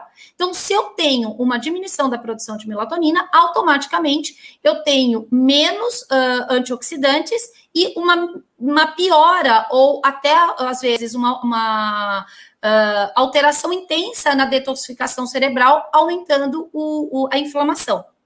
E os equipamentos eletrônicos, eles diminuem a quantidade de melatonina. Então, uma hora de tablet ou celular antes de dormir, a gente já tem 22% de diminuição de melatonina. Então, os estudos mostraram que com uh, o excesso de luz, por causa da, da, da, uh, da nossa as ruas com mais luz, antigamente, eu, eu, lembro quando eu era pequena, a gente tinha as luzes amarelas, né, nas ruas, menor quantidade de postes, a gente não tinha tantas casas, então era, uma, era mais escuro. Com esse excesso de luz que a gente está tendo hoje, nós uh, que moramos em cidade, nós já temos uma produção diminuída em 20% de melatonina. E aí, se a gente fica num tablet, se a gente fica num celular antes de dormir, eu vou ter mais ainda essa diminuição. E isso vai alterar o ciclo circadiano, que vai alterar o ciclo hormonal, causando uma disfunção mitocondrial e mais um quadro de fadiga, tá? Então, a insônia e a melatonina hoje são um dos pilares de tratamento nosso da parte de uh, medicina funcional, porque a gente sabe que ele vai ter uma alteração muito importante na função mitocondrial. Próximo. Então, aqui a melatonina, essa aqui são as funções da melatonina. A gente acha que é só para dormir, mas não, ela tem muitos outros, uh, muitas outras funções. Então, ela vai ter aqui, ela é um potente antioxidante, ela melhora a resposta imune, ela é um neuroprotetor, ela protege o nosso DNA mitocondrial, ela tem ação antidepressiva e ela restaura o ciclo fisiológico do sono. Então, esses daqui são os que a gente vai falar hoje. Por isso que a melatonina entrou aqui nos nossos, no meu slide como uma alteração do campo eletromagnético. Próximo. Aqui o ciclo circadiano, né? Para quem não sabe, o ciclo circadiano é aquela relação que a gente tem do sono vigília. Então, à noite a gente dorme, de dia a gente fica acordada. E esse sono, sono uh, uh, esse ciclo circadiano, ele tem muito a ver com o quê? Com o sol, tá? Então a gente tinha muito mais contato com o sol do que a gente tem hoje. Então, quando a gente sai, que a gente vê o sol, que a gente vê aquela claridade, ela entra nos nossos olhos e aí a gente tem a inibição da produção de melatonina, tá? E automaticamente, quando eu vou dormir, que eu tenho uma diminuição dessa claridade, eu tenho a liberação da melatonina. E a luz artificial, ela também consegue atuar nessa, nessa, nessa, nesses receptores, tá? Onde ela vai atuar na melanopsina, que é o fotopigmento que vai ativar uh, o receptor da retina, que vai até o mesencéfalo hipotálamo, no, no, no núcleo supraquiasmático, regular esse ciclo sono-vigília. Então, vamos lá, à noite, que era um horário que te, teria que estar tá escuro, e eu tô lá na, com a luz, ou luz de LED, ou na televisão, ou no iPad, ou no celular, etc. Essa luz azul, ela vai entrar pela minha retina e ela vai, tá, vai estimular a melanopsina como se fosse dia. Então, ela vai enganar o nosso cérebro e a gente vai perdendo essa uh, alteração do ciclo sono-vigília. Por isso que a gente tem tanta gente hoje que tem quadros de insônia ah, então eu, eu, dificilmente hoje você pega, vai estar tá lá no seu consultório, que você não vai pegar um ou dois pacientes que vira para você e fala assim: ah, doutora, eu estou tomando remédio para dormir porque eu não consigo dormir, tá? E aí a gente vai perguntar, eles ficam no celular, ficam no computador, ficam na televisão. As luzes, outro dia eu estava aqui na minha casa e olhei para o meu prédio, a maior parte das casas, elas têm a luz branca, ela não tem a luz amarela como a gente usava antigamente. E a luz branca, ela muito, ela estimula muito mais a, a melanopsina, tá? Então, próximo. Então, aqui só para vocês ficarem bem intensos, a melanopsina, ela é mais sensível ao espectro da luz azul, portanto, ela promove a vigília e suprime a sonolência. Então, quanto mais claridade a gente tiver, mais difícil para dormir vai ser. Próximo. Uh, pode passar que esse daí é a mesma coisa. Então, agora a gente vai para o terceiro item, que são as alterações do canais de voltagem de cálcio, que o doutor Gilberto já falou bastante, tá? Em 2013 foi feito um levantamento onde eles pegaram 23 estudos mostrando que os campos eletromagnéticos afetavam os canais dependentes de voltagem de cálcio. Tá? Então, a partir daí que também começou a se falar muito mais nesse item, e apenas 5 segundos de exposição já são suficientes para aumentar o cálcio intracelular. Então, quer dizer, eu não preciso ficar o dia inteiro para ter esse aumento de cálcio. 5 segundos já são o suficiente. Próximo. Então, só para vocês guardarem bem. Próximo. Então, para a gente entender, o cálcio ele é um sinalizador mitocondrial, ou seja, quando o cálcio entra na quantidade adequada, ele vai estimular a minha função mitocondrial, tá? Então, o retículo endoplasmático, ele vai liberar o cálcio e esse cálcio vai modular a função da mitocôndria. Ela vai estimular o complexo piruvato desidrogenase, que é o, o, onde a gente forma o ATP ou a energia, tá? Fazendo rodar esse ciclo de Krebs, produzindo o ATP. Só que o excesso de cálcio, ele vai inibir esse complexo piruvato desidrogenase, ou seja, ele vai diminuir a produção do ATP. No começo, quando você tem um aumento, entre aspas, razoável, ele vai estimular. Às vezes, ele pode estimular demais essa mitocôndria e eu vou ter aumento de radical livre. Mas vai chegar num determinado momento que o cálcio em excesso vai diminuir a produção desse, dessa, desse ATP. Então, o excesso de cálcio, ele não está subindo aqui, eu não sei o que aconteceu, mas eu vou, vou falar aqui. Ele aumenta, ele diminui, o excesso de cálcio, ele diminui a produção de ATP, ele vai aumentar a produção de, do, dos radicais livres, aumenta a ficção mitocondrial, ou seja, a quebra da mitocôndria, aumenta a mitofagia mitocondrial. Próximo. Eu acho que travou. Não e aumenta a apoptose, uh, diminui a mitofagia. A mitofagia é quando a, a, mitocôndria ela se refaz. É exatamente o contrário da ficção, da, da ficção mitocondrial, tá? A mitofagia é quando ela se refaz e ela se torna cada vez mais forte, tá bom? Próximo. Então, aqui a gente tem o campo eletromagnético, ele vai estimular os canais de voltagem, vai aumentar o cálcio intracelular e ele vai estimular a, uma enzima que fica na membrana chamada NDAPH oxidase. Essa NDAPH oxidase, ela vai aumentar a produção do superóxido, que é um radical livre. Ele vai se ligar ao superóxido, que a gente vai, eu vou falar já já dele, formando peróxido nitrito, e aí a gente tem um estresse oxidativo fora de controle. Isso vai gerar inflamação, a disfunção mitocondrial e a fadiga. Próximo. Então, aqui é uma célulazinha onde ele está mostrando todas as funções do cálcio dentro da célula, para a gente ver o quão importante o cálcio é, mas nunca em excesso, como já disse o doutor Gilberto. Próximo.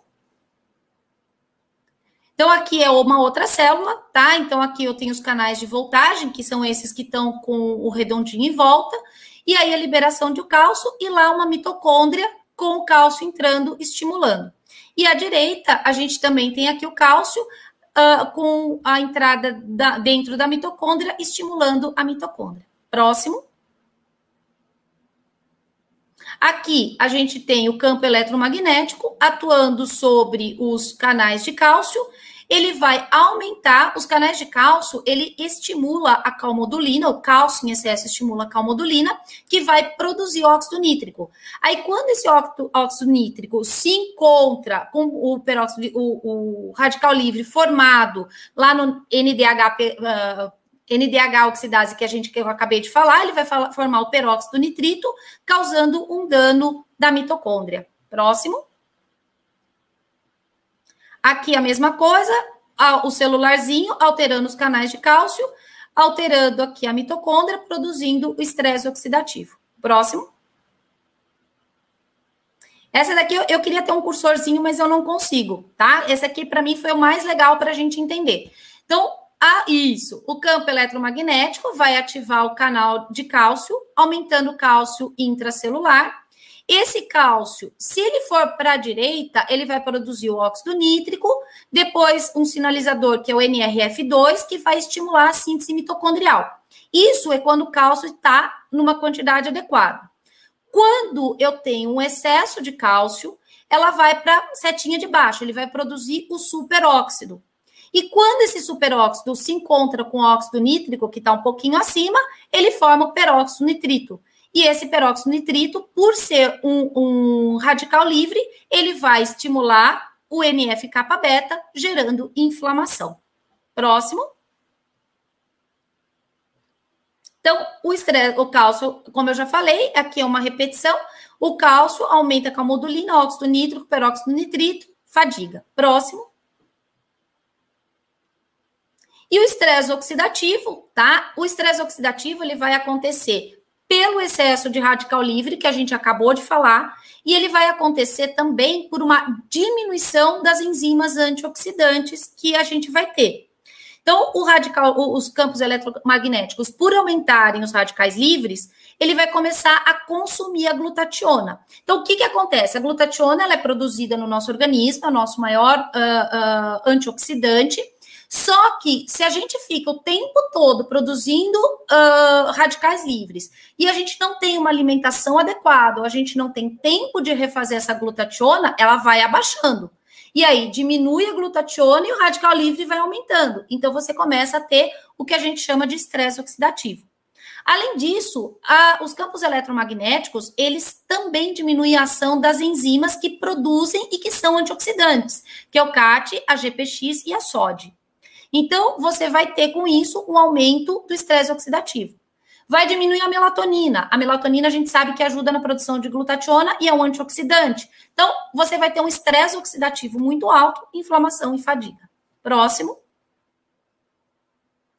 Então, essa daqui eu já falei, pode ir. Próximo. Esse também eu já falei, próximo. Então, aqui era só para mostrar a, NA, a, a NADH oxidase, ela fica na membrana da célula, e quando ela sofre a ação do cálcio, ela vai produzir o radical livre. Próximo. E aqui a gente tem a, o quinto uh, agressor, né, para causar a fadiga no campo eletromagnético, que são as, uh, a barreira hematoencefálica. Então, a barreira hematoencefálica é uma barreira que a gente tem que protege o nosso cérebro, impedindo que toxinas ou que substâncias que não sejam uh, úteis para o nosso cérebro entrem para que ele possa uh, funcionar da melhor forma possível, tá? Só que o celular ali, contínuo no nosso ouvido, ele vai causar uma inflamação das meninges. E essa inflamação, ela pode fazer uma quebra das junções das células, que a gente chama as tight junctions, tá? E essa quebra faz com que uh, crie poros nessa membrana, e a partir do momento que se criou poros, eu tenho a entrada de toxinas para dentro desse cérebro, principalmente os metais pesados. E aí, quando eu tenho essa, esse aumento de toxina junto com o radical livre, eu vou aumentar demais a inflamação no sistema nervoso central, gerando as doenças neuropsiquiátricas e a fadiga mental. Aqui eu queria fazer um, um, um adendo, uh, porque uma das causas hoje que a gente tem de fadiga mental e de doenças, principalmente ansiedade e depressão do Covid, é exatamente a quebra dessas junções que o Covid causa, tá? Uh, eu sei que não é, pra, uh, o assunto não é Covid, mas é só para vocês entenderem que o Covid causa essa mesma alteração, tá? Próximo.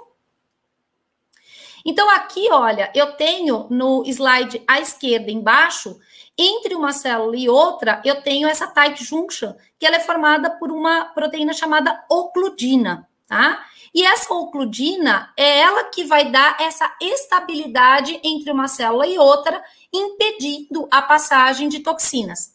Se eu quebro essa ocludina, o que vai acontecer? As células vão se separar e eu vou ter poros, fazendo com que haja um aumento da, da, da passagem de toxinas para o meu cérebro. Essa mesma ocludina eu quero que vocês guardem, porque eu vou usar daqui a pouco quando eu falar do intestino.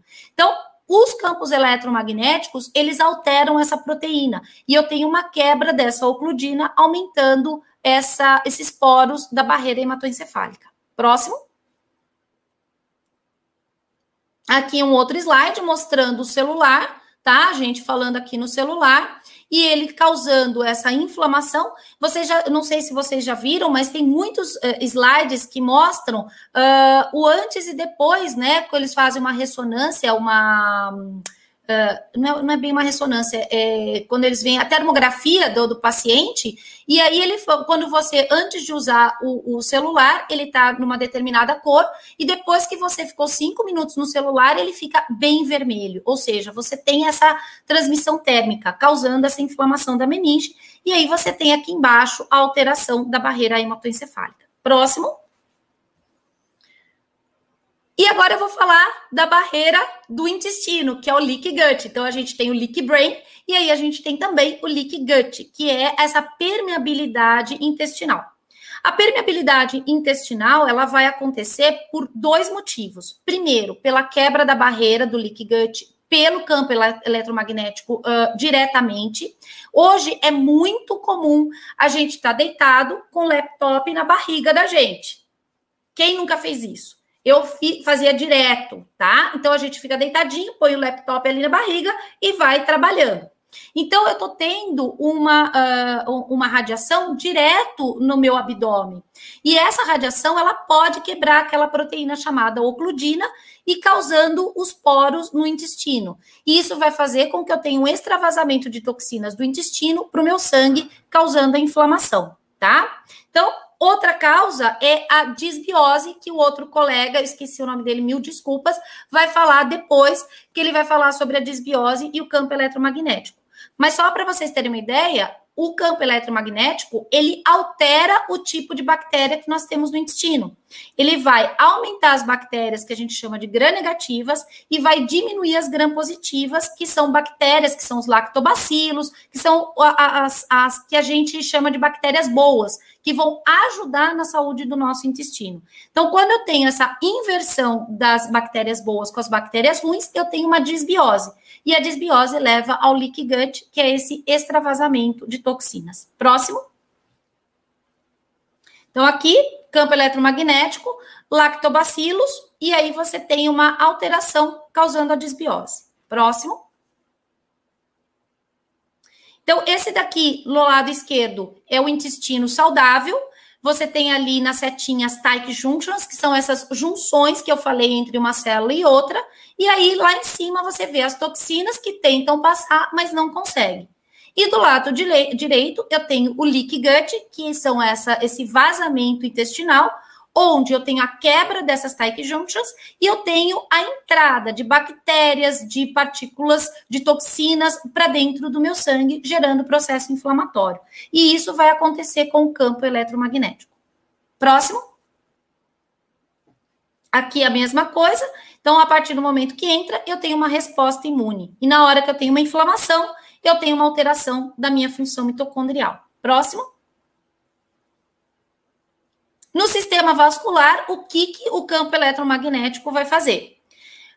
Uh, a gente já viu que ele gera estresse oxidativo e ele também causa uma alteração da membrana plasmática, tá? Então, ele vai causar uma, uh, uma quebra ali da, da, das, das uh, proteínas de membrana, causando uma alteração.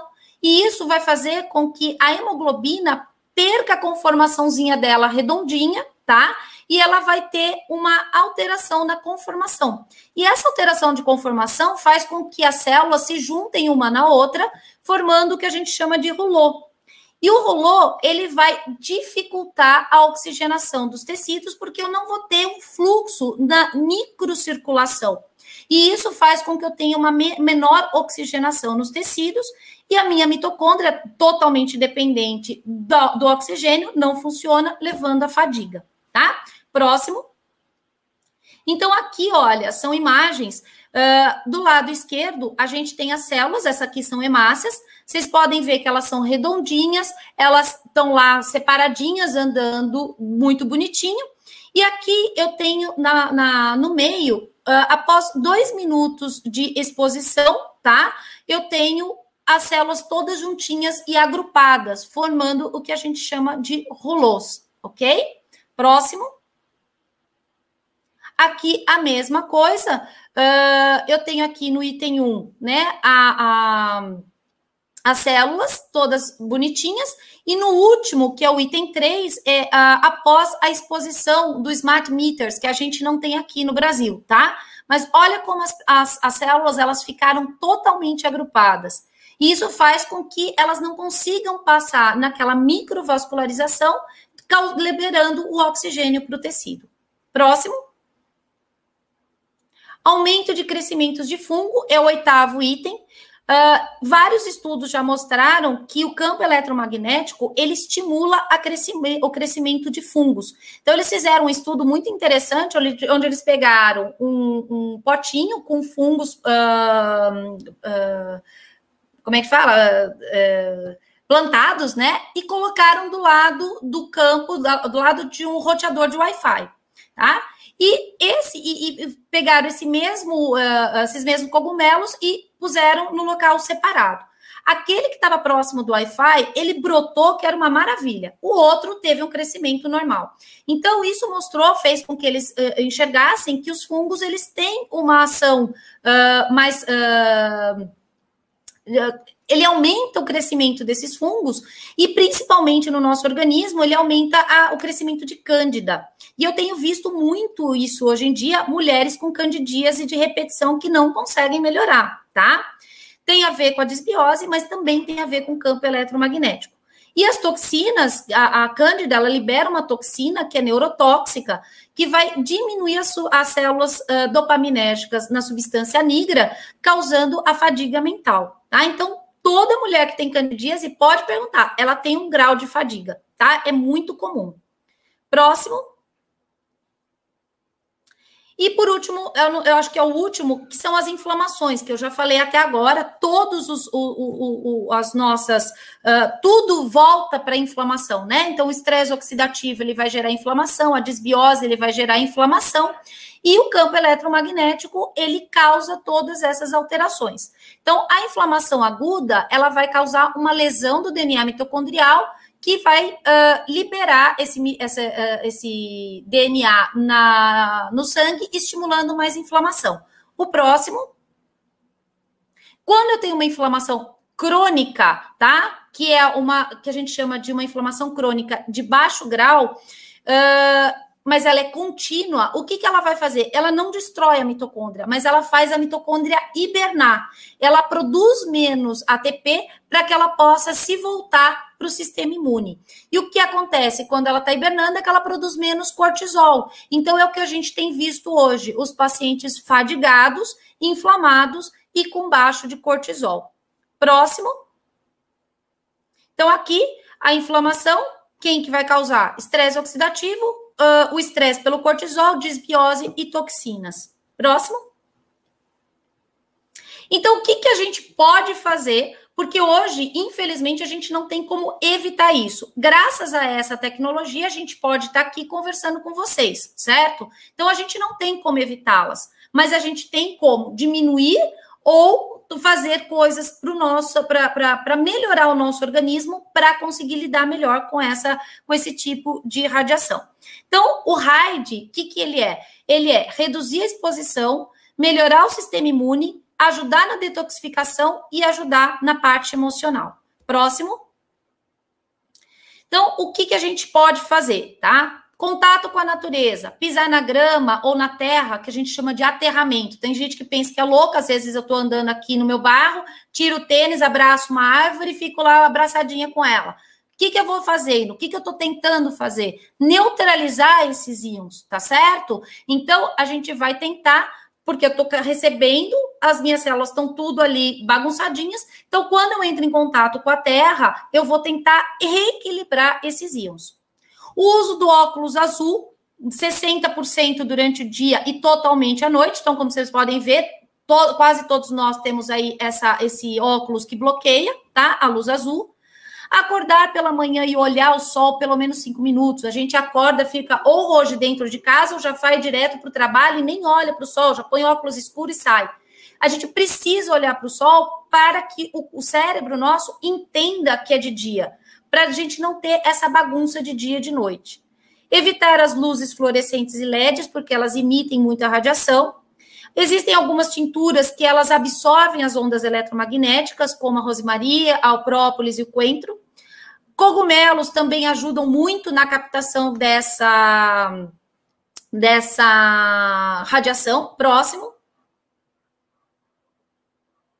Evitar morar pra, próximo de antenas, né? Então, pelo menos 8 quilômetros. Ontem, a, a, a, eu esqueci o nome da, da, da, médica que falou, mas ela falou sobre as antenas. Eu achei bastante interessante uh, a explicação dela, que uh, depende para onde está apontando a, a, o, o, a antena, né? Você pode ter maior ou menor uh, radiação. Uh, manter os celulares e dispositivos desligados ou em modo avião. Usar a conexão via cabo ao invés do Wi-Fi. Usar os aparelhos mais longe possível, não ficar na cama com o laptop em cima, ou não ficar com o celular no bolso, né? Usar os fones de ouvido de fio ao invés de, de Bluetooth e quando você for conversar no telefone, é colocar o fio e não conversar com ele falando diretamente no, no perto do seu ouvido, tá? Nunca usar o celular carregando e uh, conversar por mensagens ao invés de ligar. Próximo. Diminuir o estresse, óbvio, meditação, gratidão, resiliência. O doutor Gilberto falou um pouco sobre isso. Uh, praticar atividade física, de preferência ao ar livre, dormir entre 7 a 9 horas por dia e de preferência antes das 23 horas. Tem gente que vira para mim e fala: ah, doutora, eu vou dormir a uma hora da manhã e acordo às 9 da manhã, eu durmo 8 horas. Não adianta porque eu tenho pico de melatonina, tá? E a melatonina, ela é liberada, começa o pico dela em torno das 11 da noite e vai até as 3 horas da manhã. Então, se você vai dormir em torno da uma hora, você já perdi, perdeu o pico de melatonina, tá? Então, o horário para dormir é sempre antes das 11. Uma dieta anti-inflamatória, óbvio, porque se eu já tenho inflamação do campo eletromagnético, se eu tiver uma dieta inflamatória, eu só vou potencializar todos esses sintomas. Hidratação, extremamente importante. Próximo. Suplementos. Aqui o magnésio, o próprio o Dr. Gilberto já falou um monte sobre ele, né? A primeira da lista, magnésio, magnésio, magnésio. Então, se perguntarem qual é o suplemento que você não pode deixar faltar, eu diria que é magnésio e ômega 3. Eu acho que são os dois que, que se eu precisar tomar só dois, eu vou tomar esses dois, tá? Então, o ômega 3, além dele ser anti-inflamatório, ele vai proteger a minha membrana. Hoje, fazer uso de melatonina se torna cada vez mais necessário, tá? Os antioxidantes, como vitamina C, vitamina E, zinco, selênio e magnésio, ou manganês. Fitoquímicos anti-inflamatórios, cúrcuma, gengibre, botsuelia, quercetina. A gente tem o carvão ativado. O carvão ativado, ele é muito legal, porque ele é rico em ácido fúvico e ácido úmico, que são duas substâncias que Sim, elas absorvem as toxinas. Não só os campos eletromagnéticos, as radiações, mas elas também absorvem várias toxinas, como glifosato, que são os, uh, os pesticidas que a gente tem, e os xenobióticos, tá? Então, é um baita de um, de um produto. Próximo. E o que, que eu posso fazer para reestimular a minha mitocôndria, tá? Então, a gente já tirou o campo eletromagnético, já tem toda uma setada, o que, que eu posso fazer para minha mitocôndria? Restrição calórica, tá? Então, a minha mitocôndria odeia quando tem excesso de caloria, porque aí ela começa a não precisar trabalhar tanto. Uh, a suplementação com B3, uh, B1, B2, aqui é B12, tá? B, uh, B2, ferro e o magnésio, as coenzimas mitocondriais, melhorar a glutationa, que eu falei, eu acho que hoje é imprescindível a gente deixar a, gente não usar a N-acetilcisteína, o pantotenato e a vitamina B6, que são cofatores da produção da glutationa, como a gente usa muito, a gente precisa nutrir o corpo delas e fitoquímicos que estimulam a biogênese mitocondrial, ou seja, que estimulam a síntese mitocondrial e a ação mitocondrial. Então, aqui, quercetina, berberina, cúrcuma, vitamina D, metformina, resveratrol e chá verde. Então, eu acho que esse foi o último slide. Próximo. Próximo. Então, muito obrigada. Aqui estão algumas das minhas redes, tá? No Instagram, no Facebook e eu espero que vocês tenham aproveitado a palestra. Muito obrigada, Janete, pelo convite. Muito obrigada a todos da produção e espero ter ajudado. Oi, Naê, super obrigada, foi bem esclarecedor. Você conseguiu resumir de uma forma que eu não sei como, para falar a verdade. Você pegou muitas áreas aí que são afetadas realmente da nossa saúde, né? Foi, foi muito bom e obrigada. Obrigada a você. Eu convido agora o doutor Hélio a estar tá se juntando a nós, né? Doutor Hélio é formado em medicina pela Universidade de Mogi das Cruzes, ex-professor assistente da Faculdade de Medicina de UMC, ex-assistente de otorrinolaringologia e cirurgia cérvico-facial do Hospital das Clínicas da Faculdade de Medicina da USP, homotoxicologia pela International Society of Homotoxicology and Anti-Homotoxic, é, Therapy, em Baden-Baden, Alemanha, pós-graduado em Medicina Bioquímica e Prática Ortomolecular pela FAPES, pós-graduado em Gestão da Prática do Antienvelhecimento, Fellow em Aging and Regenerative Medicine pela BARME. Não acaba, hein, professor? Obrigada, professor. Muito feliz de estar aqui conosco, ajudando um pouco a contribuir com todas essas informações que eu tenho para passar. Ah, eu que agradeço, Janete, a todos vocês empenhados nessa iniciativa, é muito importante. Adorei as palestras do Dr. Gilberto de Paula, da doutora Inaê. É, parece até que a gente combinou, porque algumas coisas que eu vou falar vêm de encontro a tudo que eles até agora é, expuseram de uma maneira muito elucidativa. É, então, vamos lá. Vamos começar é, falando de radiação eletromagnética em saúde humana, né? a importância disso. É, eu me deparei com o problema das radiações e das toxinas eletromagnéticas é, na década, final da década de 80, 1980, quando eu conheci a medicina praticada na Alemanha, que é a homotoxicologia, né? Com as ideias do Dr. Hans Heinrich Heckweck e Dr. Alfred Pischinger, da Universidade de Viena, que davam muita importância para as toxinas humanas. Então, falava-se de toxinas químicas, toxinas microbiológicas e também das toxinas eletromagnéticas, né? É, encarando o nosso corpo como a nossa célula, que vive em um microambiente. Nós somos um sistema termodinâmico é, aberto, que está recebendo informações de fora, né? e é, nós somos sensíveis e sujeito a essas é, alterações que podem advir do contato com toxinas ambientais. E uma dessas toxinas é a toxina eletromagnética. É, o slide que vem a seguir, ele fala, como a doutora Inaê já bem resumiu, sobre as fontes de toxina eletromagnética ou de campos eletromagnéticos, né?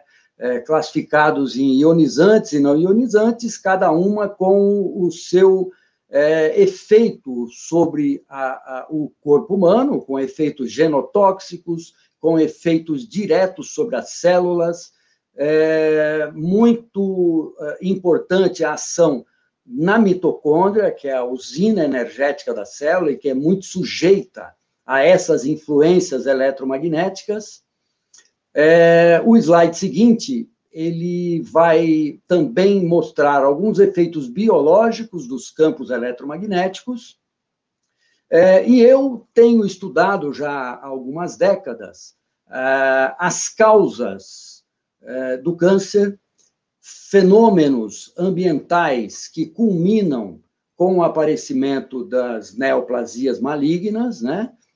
E aqui nos efeitos, nós temos também efeito no sistema imune, efeitos metabólicos, infertilidade, no sistema neurológico, cardiovascular. É, é, então, é, eu vou me ater mais aqui para falar da, dos campos eletromagnéticos influenciando na iniciação das neoplasias, dos tumores malignos.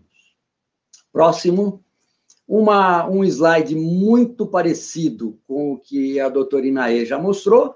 Uma das ações dos campos eletromagnéticos é a influência sobre o efluxo de cálcio e também a importância da suplementação do magnésio.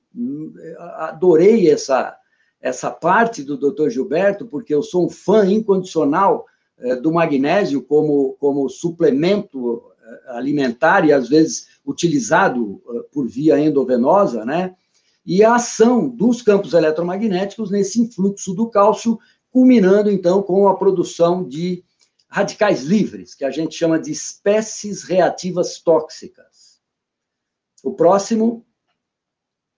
Nós não temos apenas campos eletromagnéticos é, fabricados pelo homem. Nós temos influências eletromagnéticas do planeta. Então, aqui é um exemplo de forças telúricas, né?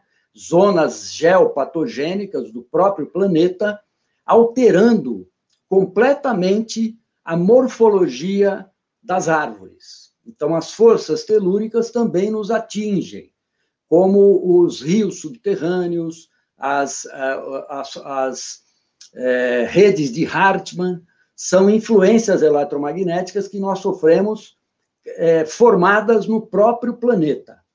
Próximo. Os efeitos da exposição, então, foram muito estudados, né? e culminou em 2011 com a Agência Internacional de Pesquisa sobre o Câncer, é, que fez uma revisão da literatura e fez é, uma categorização de um tipo de radiação, que é a radiação de radiofrequência, como possível carcinógeno humano, classificado no grupo 2B de elementos carcinogenéticos, ou seja, promotores do câncer. É, três estudos de grande escala de carcinogenicidade foram realizados em ratos expostos a essas radiações né, de radiofrequência, é, mimetizando ou imitando o que aconteceria com o ser humano exposto a essas radiações ao longo da vida. E mostrou-se que há um aumento significativo de alguns tumores, como, por exemplo, os schwannomas, os tumores da bainha de Schwann, nos neurônios, nas células neurológicas, né? Isso, ah, principalmente, é, no nível do nervo acústico, do oitavo par craniano, e do nervo vestibular.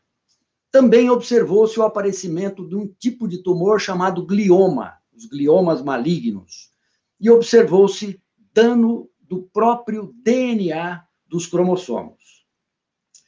É, e é, nesse momento dessas é, evidências, é, preocupou-se muito com a exposição das crianças a essas radiações, porque é, tem se observado uma alteração do desenvolvimento cerebral em crianças exageradamente expostas a radiações de alta frequência.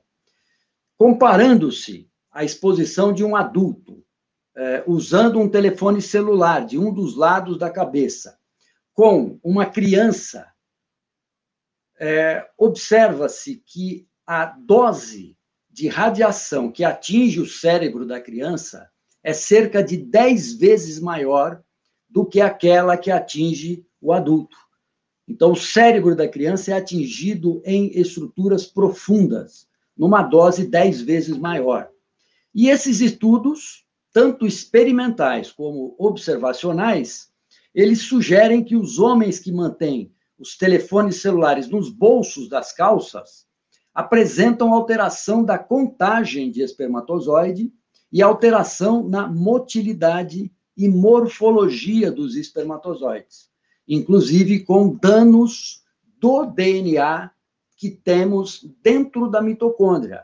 Nós não temos DNA só no núcleo celular, nós temos o DNA mitocondrial também. E esse DNA mitocondrial também é atingido por esse tipo de exposição à radiação de radiofrequência.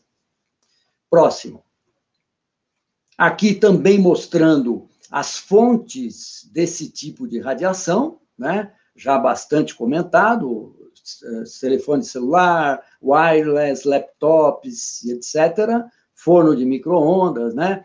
atingindo o organismo em algumas situações, como, por exemplo, ali na hipófise, a glândula, a glândula, a glândula mestra de toda a nossa orquestra hormonal, atingindo o testículo, tanto na produção de testosterona, como na produção de espermatozoides, né, com diminuição de contagem, de mobilidade, de morfologia desses espermatozoides. Seguinte, nós somos uma geração de, da tecnologia. Nós vivemos num momento que uh, há uma dependência extremamente alta é, de, de, da tecnologia, não apenas no trabalho, mas também para uso pessoal. E as evidências científicas têm revelado os riscos à saúde decorrente dessa tecnologia. É, e existem evidências de que essas radiações podem também causar distúrbios funcionais e morfológicos nos animais. Existem estudos mostrando, principalmente em abelhas, as alterações do comportamento das populações de abelha. E como nós vimos em plantas e árvores também existe essa influência das radiações e dos campos eletromagnéticos. Próximo. O meu estudo é mais voltado para o, a participação eh, dessas, eh, eh, desses efeitos do eletromagnetismo sobre a iniciação das alterações celulares que culminam num exagero numa, numa, numa aberração de proliferação de células de determinados tecidos, dando, então, o aparecimento do câncer. Né? Isso tem sido estudado com mais ênfase desde 1998, né? onde é, verificava-se já uma certa correlação entre essas é, radiações e o aparecimento mais frequente de diversos tipos de cânceres. Em 2011, então, o, o, a Agência Internacional de Pesquisa sobre o Câncer classificou né, que as radiações de radiofrequência emitida por telefones celulares e outros dispositivos de transmissão sem fio como possivelmente implicado na carcinogênese humana, ou seja, no, no início, na, na gênese do, do câncer. Desde essa categorização, análises em grandes estudos internacionais têm sido feitos. E tem alguns estudos importantes, por exemplo, o estudo realizado pelo grupo Hardel, na Suécia, né? o estudo de caso controle francês do Serenat. Eles sinalizam riscos aumentados de tumores cerebrais, particularmente de ocorrência ipsilateral ao uso do telefone celular. É, os maiores estudos de caso controle, verificando essa exposição né, e a ocorrência de alguns tumores, como os, os gliomas e esses neurinomas do, do, do, nervo, do nervo auditivo, do oitavo par craniano, mostrou riscos elevados que tendem a aumentar com o aumento da exposição do tempo de exposição, o aumento da latência dessas ondas. É...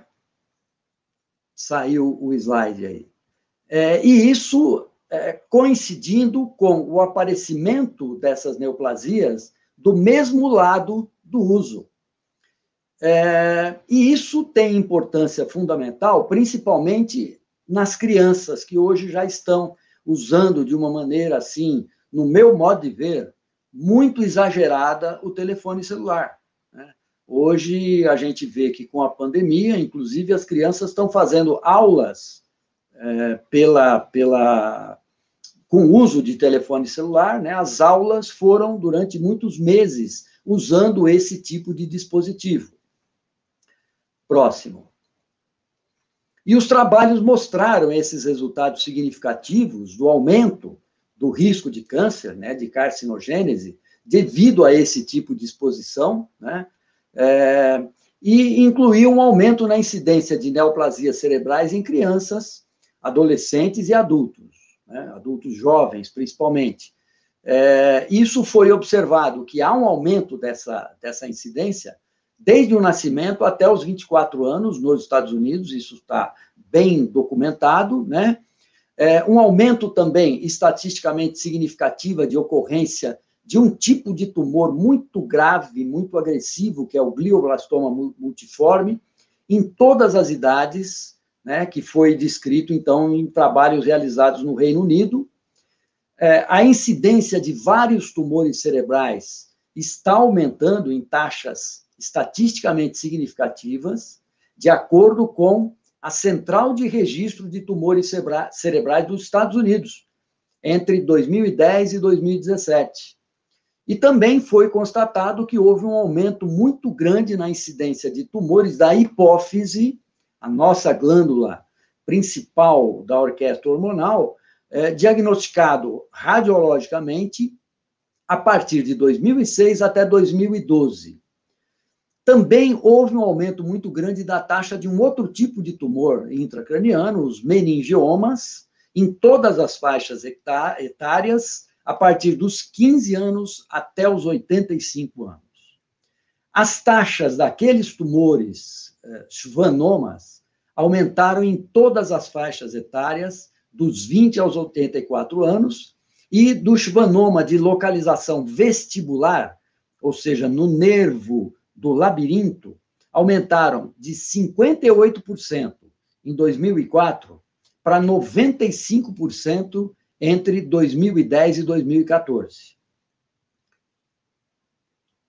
É, aqui uma, uma imagem que mostra é, como essas, esses campos eletromagnéticos atuam.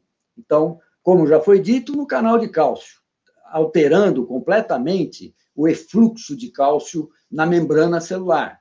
E como o doutor Gilberto explanou é, de maneira é, muito, muito adequada, a importância do magnésio como um protetor contra isso aí, eu tenho aqui que enfatizar que realmente nós temos é, opção de evitar esses campos eletromagnéticos na medida do possível, nos afastar é, desses campos eletromagnéticos quando possível, né? E a doutora Inaê é, deu algumas orientações de como minimizar esse processo de agressão eletromagnética, e nós temos a opção de remediar, né, é, melhorando o nosso metabolismo bioquímico, é, fornecendo às pessoas nutrientes essenciais que estão na base é, de, da gênese de praticamente todas as patologias crônico-degenerativas humanas, e no câncer, eu tenho visto que as pessoas que iniciam o processo neoplásico é, iniciam isso por algum motivo, né? não vem por acaso. Então, existe uma participação dos efeitos tóxicos de toxinas químicas, por exemplo, metais tóxicos, né? é, campos eletromagnéticos, e desnutrição de micronutrientes. Quando você é exposto a um campo eletromagnético lesivo, prejudicial, mas você tem uma adequada capacidade de se defender contra essa agressão do meio ambiente, você tem a possibilidade de prevenir é, o, o, o efeito maléfico dessas toxinas eletromagnéticas sobre o seu corpo. Então, uma das armas que nós temos é fornecer aos nossos, é, aos, no, aos, nossos pacientes é, micronutrientes que vão é, colocar o nosso metabolismo bioquímico em excelência de funcionamento. Isso minimiza os efeitos dessas toxinas. Essa figura também mostra que não só a, a toxina eletromagnética ela, ela tem esse tipo de ação, alterando o efluxo do canal de cálcio, é, diminuindo a biodisponibilidade da melatonina, mas ele também é, atua sobre é, vias de sinalização. Nós temos moléculas sinalizadoras no nosso organismo, que mandam informações, que mandam mensagens à distância. Então, no caso do campo eletromagnético como um fator de risco de, de eh, desenvolvimento de neoplasia, de câncer, é, nós temos aqui uma, uma demonstração de que essa influência eletromagnética atua também nas vias de sinalização. Né? Como, por exemplo, aqui nessas vias de sinalização aqui, que eu, eu tenho, uh, vou chamar simplesmente pelo, uh, pelas letrinhas que elas uh, são denominadas, não vou definir cada uma delas, mas a ERC1, ERC2, a MAPK, né? e que vão culminar com o aumento da proliferação celular, que vão culminar com uma alteração no ciclo celular, de divisão celular, e que vão inibir a morte das células que estão sendo transformadas, né? que é uma defesa que nós temos contra aquelas células que são alteradas e que podem começar a proliferar exageradamente, ou células que são é, parasitadas por um vírus, por exemplo. Essas células têm como defesa do organismo como um todo a morte celular programada, ou seja, ela como que se suicida. Isso chama apoptose. Então, os campos eletromagnéticos podem, através da influência sobre essas vias de sinalização, inibir a apoptose. E nós perdemos esse método de controle da proliferação celular exagerada.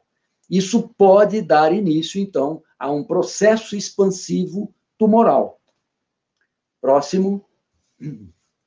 Aqui também mostrando, né, todos esses aparatos hoje tecnologicamente indispensáveis na nossa vida atual, mas que através de todos esses essas vias, né, vão culminar então com alterações de todos esses mecanismos de proteção celular é, dando início, então, a um processo proliferativo, células que começam a se dividir exageradamente, né, inibindo aquela apoptose, é, culminando, então, com o aparecimento do câncer.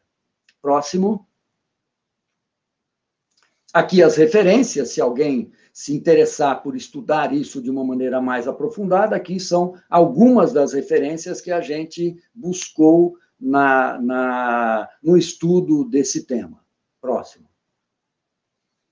É, aqui é para demonstrar que esses campos eletromagnéticos, então, vão atingir de maneira muito mais prejudicial organismos que estão despreparados para a defesa do que organismos que estão altamente preparados. Então, quando você tem o campo eletromagnético é, atingindo um ser vivo com uma estrutura de enzimas antioxidantes endógenas em, em excelência de, de nível de funcionamento, você tem lesões menores, você tem menor possibilidade de é, ter efeitos é, patogênicos.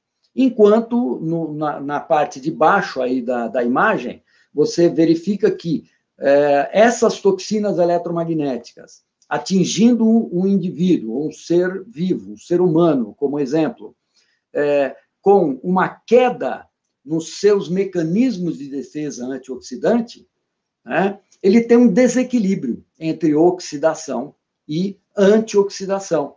Então, ele tem um aumento dos radicais livres, radicais livres, então, que vão gerar uma série de processos é, prejudiciais, deletérios sobre as células. Próximo. Então, o estresse oxidativo, né, através da geração exagerada dessas espécies reativas tóxicas do oxigênio e do nitrogênio, estão envolvidos nesses processos fisiológicos naturais e normais. Nós precisamos de uma certa quantidade de radical livre por exemplo, para nos defender contra agressões de micro-organismos, vírus, bactérias. Né? É, mas nós temos um, uh, um, uma estrutura de enzimas antioxidantes dentro do corpo que nos defende contra o excesso de radicais livres. Tá?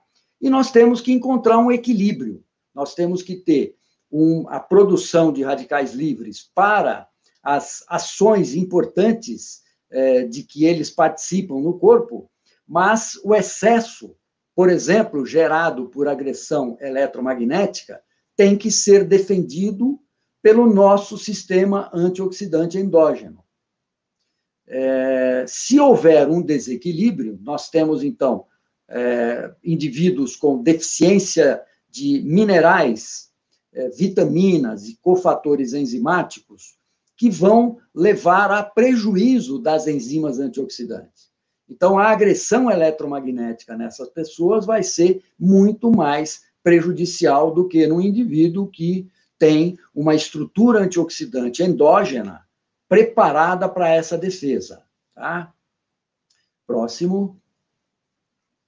Então, aqui é como acontece o mecanismo de é, estresse oxidativo. Tá?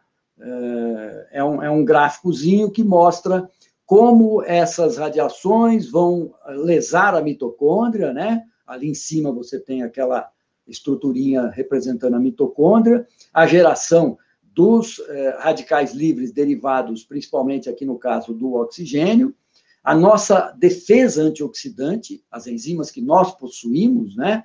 Então, a superóxido dismutase, a catalase, a glutationa peroxidase. Essas enzimas dependem de minerais, né? zinco, manganês, cobre, ferro, é, selênio, e nós muitas vezes estamos desnutridos, né? É, do ponto de vista desses micronutrientes. O, o solo já não tem é, micronutrientes necessários, muitas vezes, para enriquecer os vegetais que nós consumimos. Então, às vezes, nós demandamos mais enzimas antioxidantes e nós precisamos de uma quantidade maior desses micronutrientes para dar o suporte para essas enzimas funcionarem na nossa proteção antioxidante. Então, a suplementação, muitas vezes, e isso deve ser individualizado de, de, pessoa para pessoa, é necessária para nos colocar num estado metabólico, bioquímico, mais adequado para nos defender dessas agressões do meio ambiente. Da mesma maneira que o sistema imunológico também depende de micronutrientes para que ele funcione bem. Quando nós temos um sistema imunológico numa alta eficiência defensiva, é, muito provavelmente as infecções que nos rodeiam vão ser muito menos graves do que quando o nosso sistema imunológico está deficiente. Então, da mesma maneira, a nossa defesa contra essas agressões eletromagnéticas também será melhor se nós estivermos nutridos de maneira correta. E eu digo nutrido não de comida, nutrido de micronutrientes essenciais. Próximo. Aqui também mostrando a formação desses radicais livres, né? Ali está como ROS, que são é, espécies reativas tóxicas do oxigênio, levando a alterações é, na peroxidação lipídica, ou seja, agressão dos nossos lipídios, agressão no DNA, agressão nas nossas proteínas, nas nossas enzimas, né?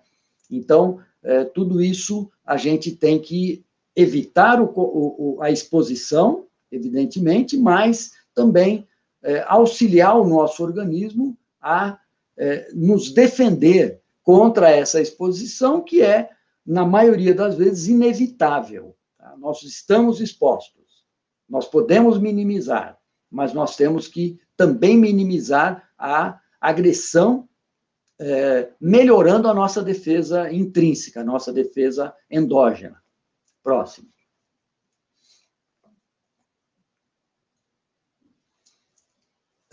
Então, os estudos têm mostrado, é, têm mostrado em, em, animais e em células, né, é, forneceram, então, uma avaliação é, de causa e efeito entre o estresse oxidativo e a exposição a campos magnéticos e eletromagnéticos.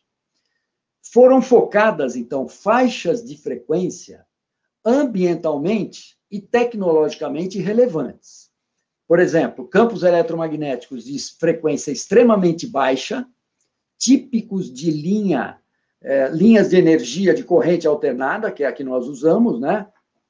E campos eletromagnéticos de radiofrequência, que a gente falou anteriormente, na faixa de 800 MHz até é, 2,5 GHz, que são utilizados em sistema de comunicação móvel, tá?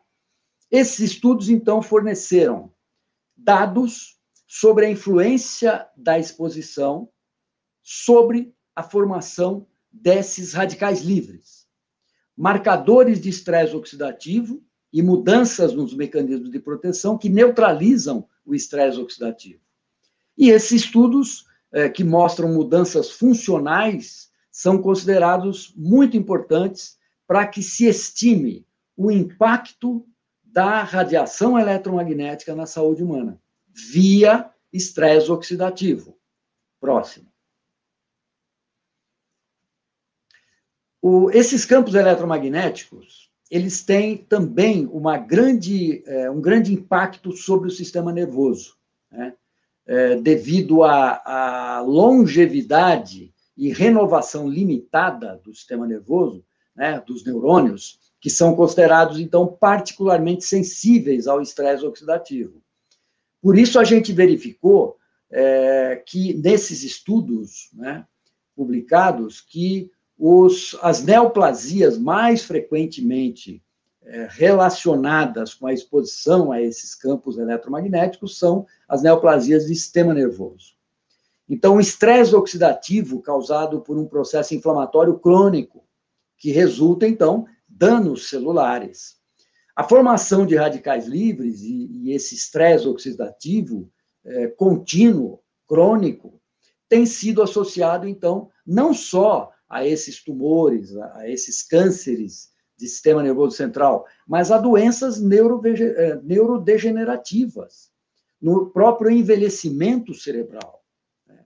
em que, entre muitos outros fatores e influências ambientais, esse envolvimento do estresse oxidativo causado por eh, exposição a ondas eletromagnéticas é aceito atualmente né, de uma maneira muito, muito é, concreta. É, isso eu me baseei num trabalho de 2018 que fala muito sobre o impacto no sistema nervoso, não só na geração de tumores do sistema nervoso central, mas também na, na, na alteração degenerativa. Hoje nós temos aí um, uma, uma incidência de doenças neurodegenerativas assustadora, né? é, e de aceleração do envelhecimento cerebral. Então, isso nos faz pensar que essas radiações eletromagnéticas deveriam ser muito mais é, valorizadas do ponto de vista é, dos profissionais é, envolvidos com saúde humana, tá?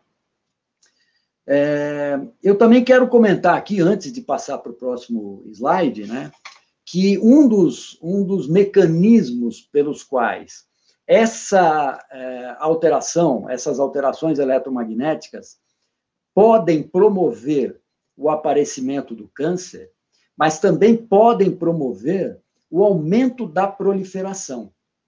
Porque é, uma das coisas que é, pode ocorrer com a influência da radiação eletromagnética sobre a célula é alteração de mecanismos de transportes iônicos na membrana celular. Né? É, então, no caso da célula cancerosa, é, a célula cancerosa ela só se multiplica indevidamente, exageradamente, quando ela alcaliniza o seu intracelular.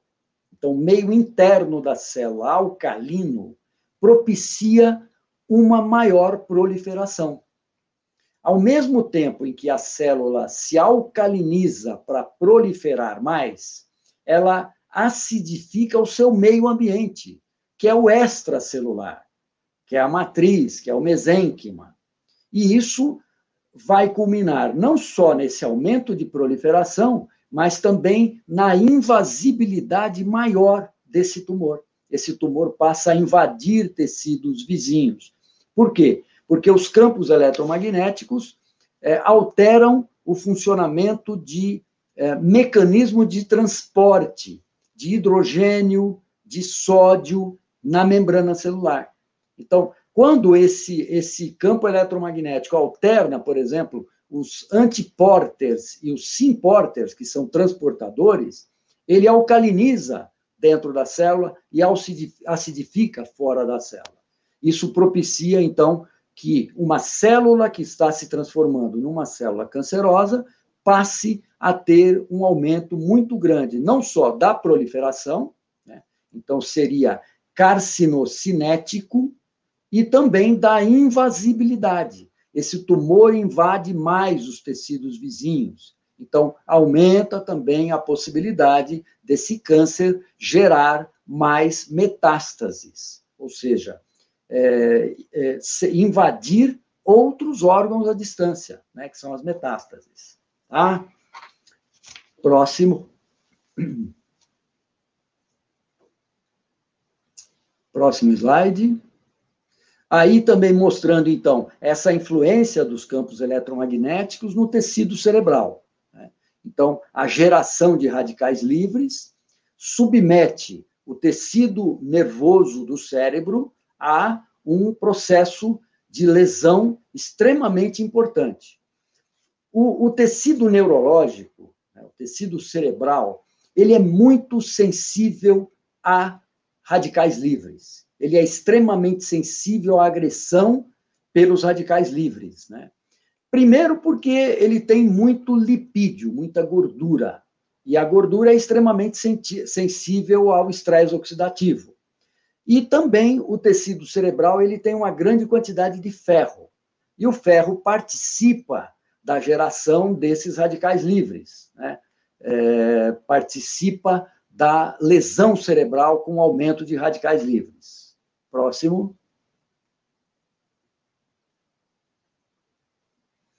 Então, os efeitos da exposição aos, dos campos eletromagnéticos no sistema imunológico e no sistema hematopoético, nas células do sangue, tá? Também é importante essa, essa, essa é, lembrar que isso é um efeito extremamente grave é, no organismo humano.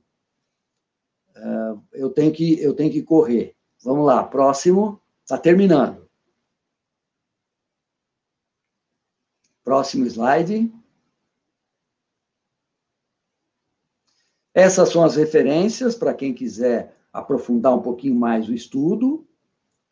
E o próximo é o final. Tá? Então, nós somos ah, uma geração tecnológica e temos que, que encarar isso eh, de uma maneira mais responsável e mais cuidadosa. Obrigado aí, obrigado a todos.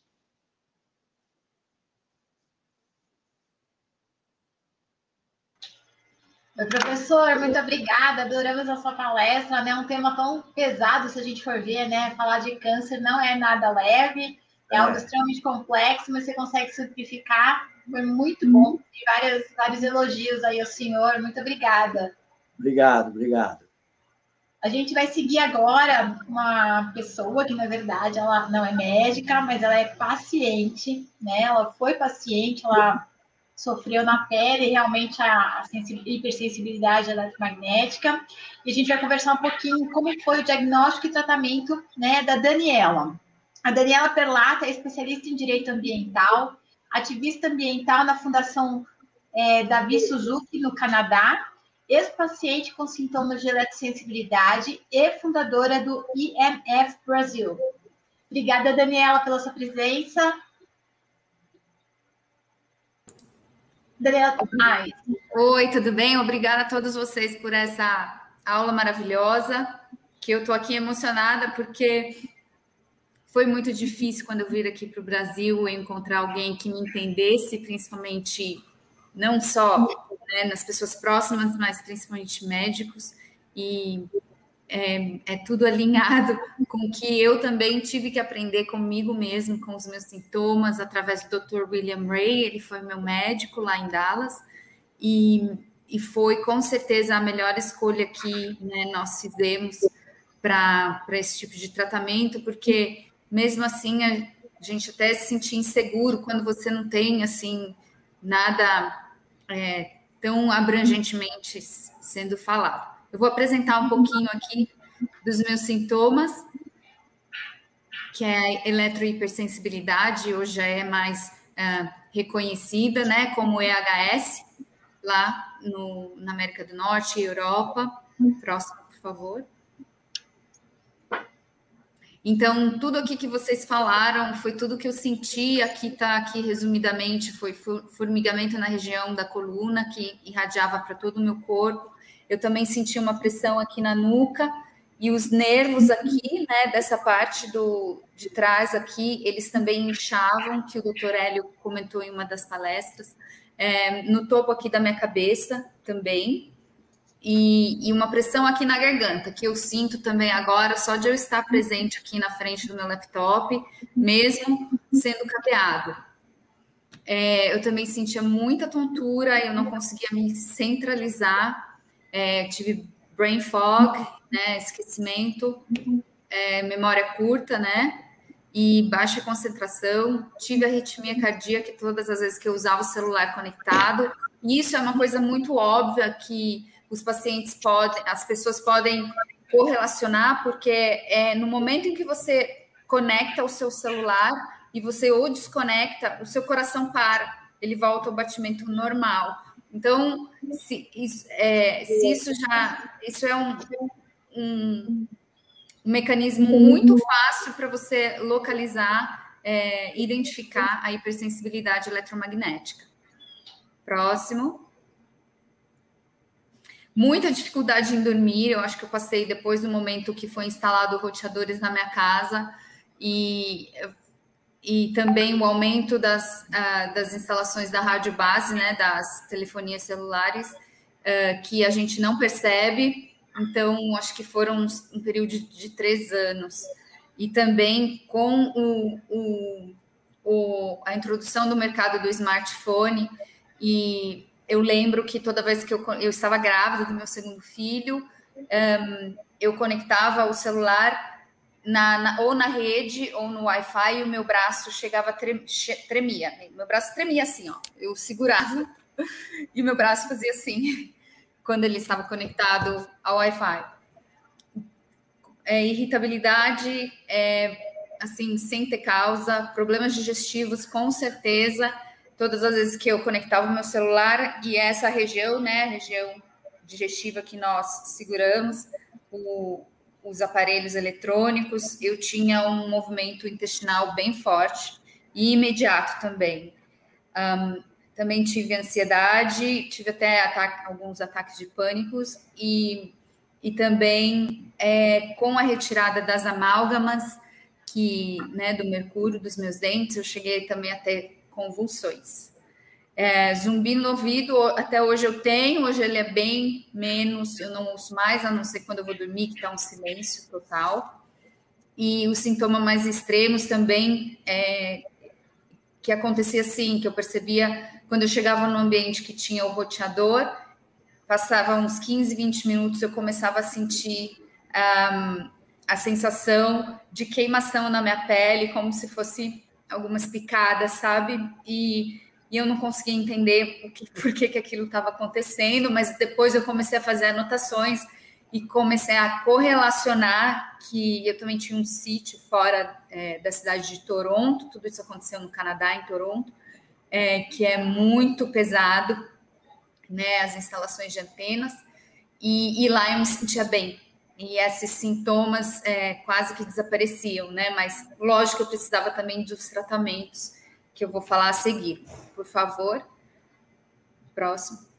E aqui a medicina ambiental, o protocolo do Dr. William Ray, na, na clínica Environmental Health Clinic Dallas, é, junto também com a doutora Stephanie McCartney, que ela apareceu no início do vídeo, é, falando também. Um, os exames né, que foram pedidos para mim foram medição de metais pesados pelo sangue, pelo cabelo e urina. Eu fiz também a medição dos telômeros, né, que, que vê a sua idade celular.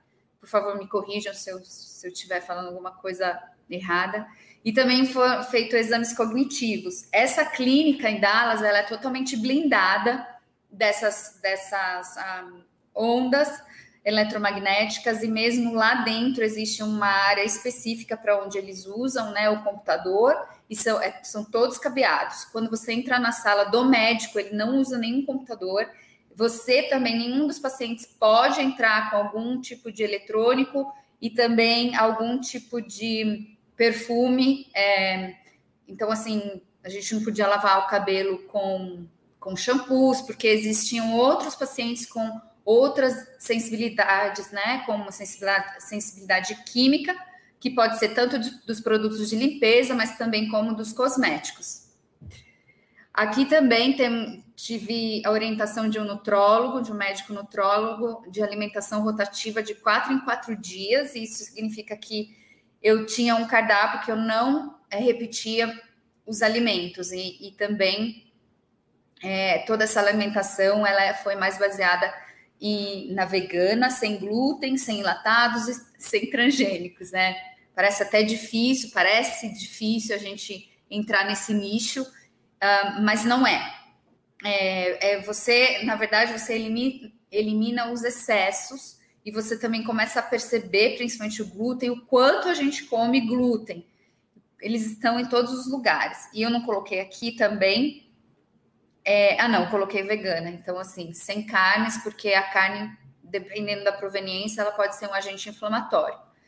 Um, o tratamento da reposição de minerais e vitaminas, né, e quelação endovenosa. Uh, tive que me abster do uso eletrônico, foi o primeiro diagnóstico na minha vida que um médico me falou que parte do meu tratamento era um é, desligar o, o, os, os, roteadores da minha casa, desabilitar o Wi-Fi. Eu não pod podia chegar na frente do laptop, mesmo cabeado na época, porque todo o meu corpo arrepiava, né? E desde o meu cérebro, minha coluna e meus, meus, né, minhas extremidades ficavam dormentes e, e então é, isso é um, um, um, fator muito importante. Eu sei que é difícil né, para as pessoas no momento atual, devido ao trabalho, mas que é, pelo menos usem o essencial, né? Próximo. É, parte da desintoxicação dos metais também foi a sauna infra, infravermelha, e, e foi um tempo bem é, para iniciar foi bem pequeno, né? De, de 10, 5 a 10 minutos. E o aumento desse tempo foi feito gradualmente de duas em duas semanas, porque nesse estado, né, bem avançado que eu cheguei de intoxicação, não só por metais pesados, mas por agrotóxicos e, e né, respirando aquele ar ali numa cidade muito poluída. Você, a gente sente também muito cansado depois de você fazer uma sauna, então, porque tudo se espalha para sair. E então é, é, a gente sente depois um impacto assim de um cansaço extremo mesmo. Então é, tem que ter um cuidado é, né, nesse tempo dentro da sauna e, e também é importante eu falar aqui que é, apesar delas emitirem um campo eletromagnético pequeno, né, um campo é, porque elas são ligadas na tomada, o que o médico recomenda, o Dr. William Ray recomendava era você colocar, deixar ela aquecer, deixar chegar no topo do aquecimento e depois para o paciente entrar, você tira ela da tomada, né? Então o paciente está ali dentro sem o campo eletromagnético, a não ser o campo um, do espectro da, da, da frequência infravermelha. E também vou colocar algumas dicas aqui que me ajudou muito de um outro médico de um outro médico que é, passava esse protocolo de, de chás e sucos, que é suco de salsão em jejum, que ele repõe os sais minerais, e três vezes por semana, ou todos os dias intercalado com água com limão e água de coco. E eu também fazia sempre suco de mirtilho ou raspberries, né, framboesas, e sempre colocava coentro, suco de noni também, próximo, por favor é, e também muito chá de gengibre, cúrcuma, chá de boldo e todos os suplementos que a doutora Inaê aqui também passou, uh, que, que eu ingeria, né, quando eu não estava fazendo o, o tratamento é, endovenal. É isso? E eu gostaria aqui de deixar para vocês um verso, é, por toda a minha gratidão por vocês estarem se empenhando nesses estudos, porque para esses pacientes que não encontram, primeiro, não encontram para onde ir, porque em todos os lugares, até nos hospitais, tem Wi-Fi. Ah, e, e, é ali que você, o seu corpo também, você está ali para tratamento, mas o seu corpo está reagente, está é, tá sentindo esses sintomas. Uh, eu vi esses sintomas também nos meus filhos. Meu, um dos meus filhos de 5 anos na época, quando ele usava o iPad, ele também falou para mim, mamãe, eu sinto meu coração bater muito forte. E houveram outras situações também de na escola a, a é, ser colocado a a tecnologia do Wi-Fi com é, frequências assim muito elevadas de níveis corporativos e que também meu filho mais novo ele também saía com sangramento no nariz e que eu tive que mudar de escola. Então assim foi um momento da minha vida que realmente eu achei que meu mundo fosse acabar, porque nem meus pais entendiam por pelo que eu estava passando. E eu agradeço de gratidão por estar disseminando é, pela consideração que vocês tiveram pelos seus pacientes em tentar entender e porque às vezes pode estar acontecendo com vocês também, né? E por ser uma coisa nova aí que está acontecendo no mundo, uh, é difícil a gente correr atrás, né, do, das informações, porque isso está numa velocidade que a gente não consegue controlar. Então, eu vou recitar esse verso para vocês na minha gratidão mãos que abençoam e fazem o bem, mãos que trabalham e não se detêm, mãos amorosas os fracos amparam, mãos sim que rezam e sempre rezaram, mãos que se elevam num gesto profundo, é dessas mãos que precisam o mundo. Muita gratidão.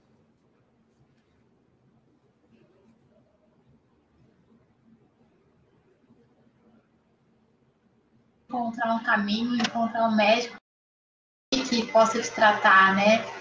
É, espero que muitas pessoas possam ter a mesma sorte que você teve. É essa a nossa intenção, na verdade, com esse evento, né? Difundir esse tipo de informação para que as pessoas possam ser tratadas adequadamente. Obrigada, viu? É, bom, eu agradeço aqui a todos. Nós vamos seguir com uma outra mesa agora, com várias palestras também.